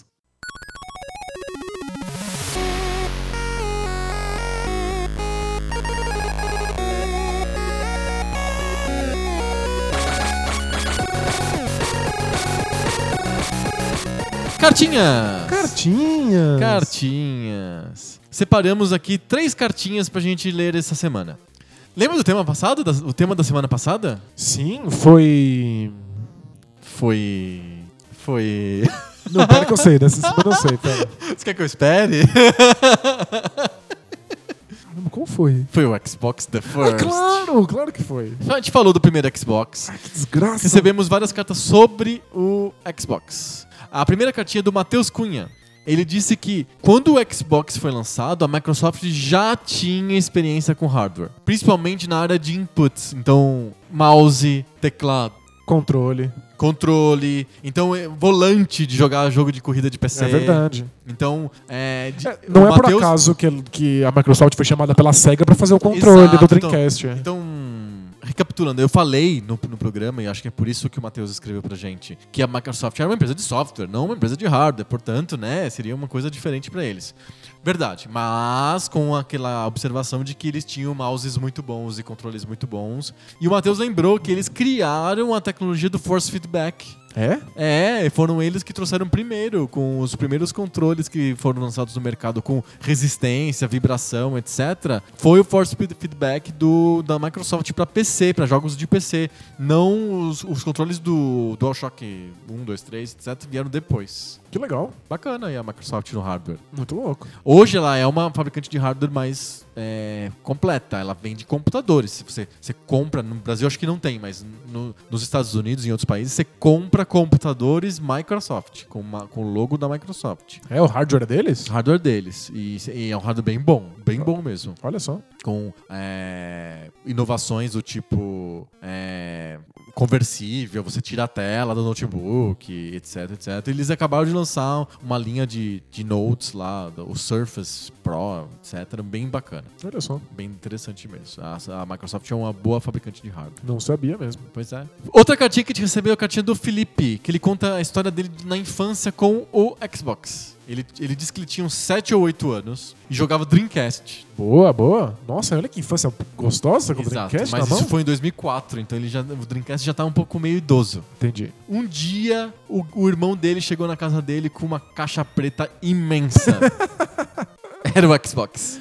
Gente, é muito grande. E, e não é só que é grande, é pesado pra É diabos. denso, né? É É, denso. densidade de Cada chumbo. centímetro está ocupado por uma Tem quantidade quilos. loucas de chumbo. É. Exato. E diz que o jogo que veio no Xbox, eu não sei se é o padrão, o jogo bundle do Xbox sempre foi esse, mas é o que veio no Xbox do Felipe era Burnout 3. Não sei É dizer. um jogo de corrida da EA e ele ficou pasmo pela qualidade gráfica do jogo. Quando eu comprei meu Xbox, veio dentro o jogo de vôlei de praia do Dead or Alive. Ah, sim. Com as minas seminuas lá. E você teve a coragem de dizer pra mim que você não jogou. Eu não joguei. Eu Você olhei, jogou fora, você eu olhei tirou, o CD e falei, que, que caralho veio isso aqui dentro? Não quero. Eu joguei isso fora. Meu Deus. Não. Claro que você jogou, isso tá, isso tá- tá- é poser. É poser. Eu não joguei.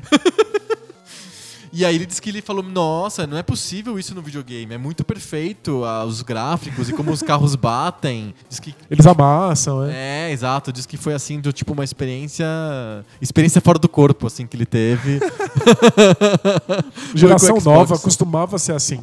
Acho que as pessoas ficaram putas com essa geração atual de, de consoles, porque não teve esse salto gigante, né? Sempre tinha, a gente ficava louquinho, né? Era muito foda sair, do, Sim. sair do, do Play Não, do PlayStation 1 lá e pro atrás, PlayStation 2, sabe? Nintendinho pro Mega Drive. Nem Nossa. são a mesma família, mas eram, as pessoas ficavam boca abertas. A diferença era muito grande. Pois é, agora não é mais, acho que as pessoas sentem falta dessa experiência fora do corpo de ver o carro amassando aí. Sim, eu tive essa experiência fora do corpo com Gunstar Heroes. Jogos podem dar experiências fora do corpo, não só O, o poder o do hardware. console. é. Exatamente. E aí ele conta que o, o Xbox foi a central de mídia da casa dele por muito tempo. Imagina, ele é muito bom nisso mesmo. Olha só, grande Xbox. Grande mesmo. Ele era muito grande. grande e pesado. Não sei se você já viu, mas o- a- aqui em casa ele tá um pouco torta. A, estante ficou. é, a estante meio que eu curva. guardo todos os consoles, a do Xbox ficou le- levemente curva. Tá vendo? É Ó, muito o pesado essa desgraça. Mas eu não sei o peso. Mas o, Ma o Matheus não, o Felipe, ele disse que o Xbox é grande, mas não é maior que o Atari 5200. O Atari 5200 é aquele famoso, É o, é o, é o Phantom System.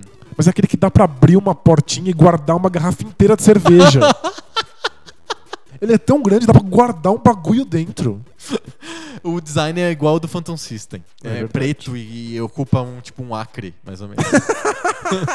um hectare de, de, de, de área. assim. É, muito bom. É muito bom. E o cartucho ele ocupa só um 1% da área, assim. Não é possível esteja usando tudo lá, lá dentro, deve né? ser ar, deve ter vento lá dentro. Nossa. O Xbox não. O Xbox não tem vento dentro. Não, ele tem puro chumbo. Tem chumbo, tem, tem bolas de boliche, tem, tem, tem o Mega Man lá dentro. Exato, O ele Mega fica Man lá. é puro aço, Ele né? fica guardado lá dentro do Xbox. Última cartinha é a cartinha do Léo Correia. Ele disse pra gente.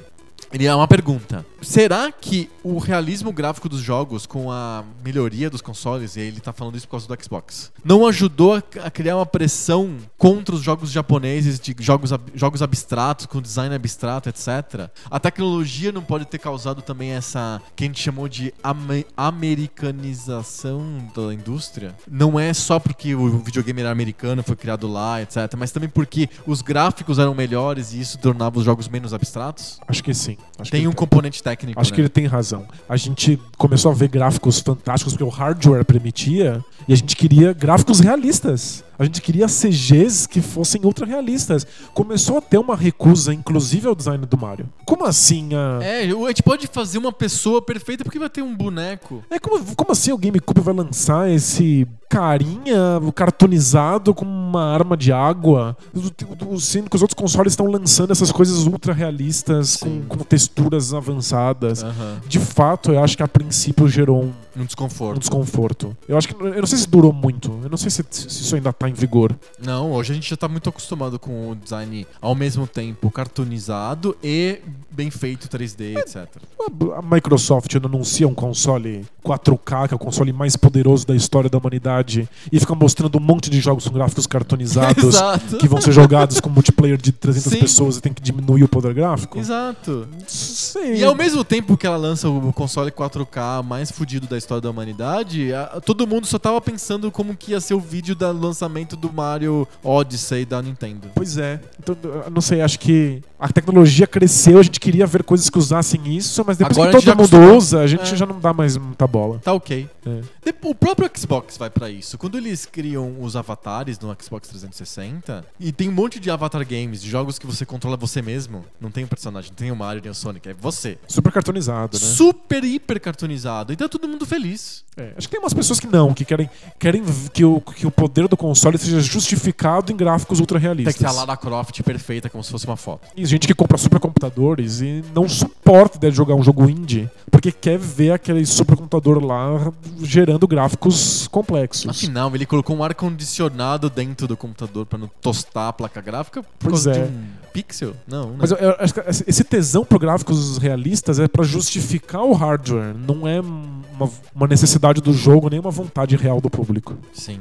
O Léo, ele termina o e-mail dele com uma proposta. Ah, É, ele, ele ficou refletindo. Envolve dinheiro, não? Não.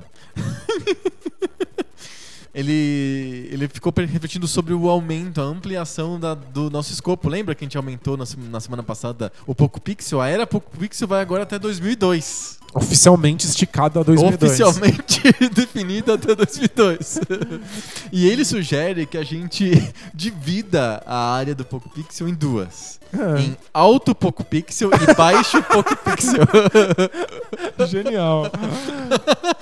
O, o baixo Poco Pixel vai até 32 bit na mudança dos gráficos 2D para o 3D. ok. E aí o alto Poco Pixel vai até o HD. Então seria do 3D até o HD. Então, Então, por exemplo, até o PlayStation 2, por exemplo, o Xbox, o Xbox The First. eu não sei se eles são HD. Não, não, eles não são HD. Então, ah, entendi. incluiria- Antes do HD. Entendi. Isso. Perfeito. Então o Poco Pixel, ele tá, o que tá falando? é Que o Poco Pixel, na verdade, é- vai até o PlayStation 3. Tipo, termina. até antes de até começar o antes de PlayStation começar o 3. PlayStation 3. Então é bom, se a gente esticou até Porque o aí, Xbox. é, porque esse aí é o- seria o alto Poco Pixel. Então tem o baixo Poco Pixel, é Perfeito. que é até o Saturn, mais ou menos. E depois o, o alto Poco Pixel. Tá dotado, publique-se. Então a gente vai ter. A gente tá criando um terceiro, um- mais um podcast, é isso que você tá falando? Vai ter o Poco Pixel, o debate de bolso e o alto Poco Pixel. Alto pouco pixel! Aldeano Brandão, do meu lado está Aldeano Silvestre.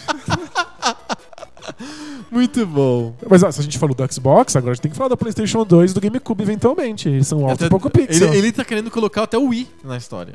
Que ele não é HD também. É, Puxa, o, o Wii é mais pouco pixel do que o Xbox, que a gente já falou. A gente podia colocar ele junto com o Nintendinho. É, cronologicamente não, mas em conceito, sem dúvida. Ah, ele, é, ele é meio perto do Virtual Boy, eu acho. Ele é o sucessor espiritual. é, é isso. É, de um cocô fedido. Ah, mas aí não, não quero avaliar o Wii. Não avaliaremos o Wii. Não, a gente. No episódio do, do Alto Pouco Pixel. Alto pouco pixel. Muito bom, fechamos. Fechamos. Muito bom. Semana que vem a gente volta então com mais papo novo. Sobre videogame velho e alguns não tão velhos assim. E. É, é, é. É, o próximo vai ser alto pouco pixel ou baixo pouco pixel? A gente vai ter que decidir. Muito bom. Valeu! Tchau!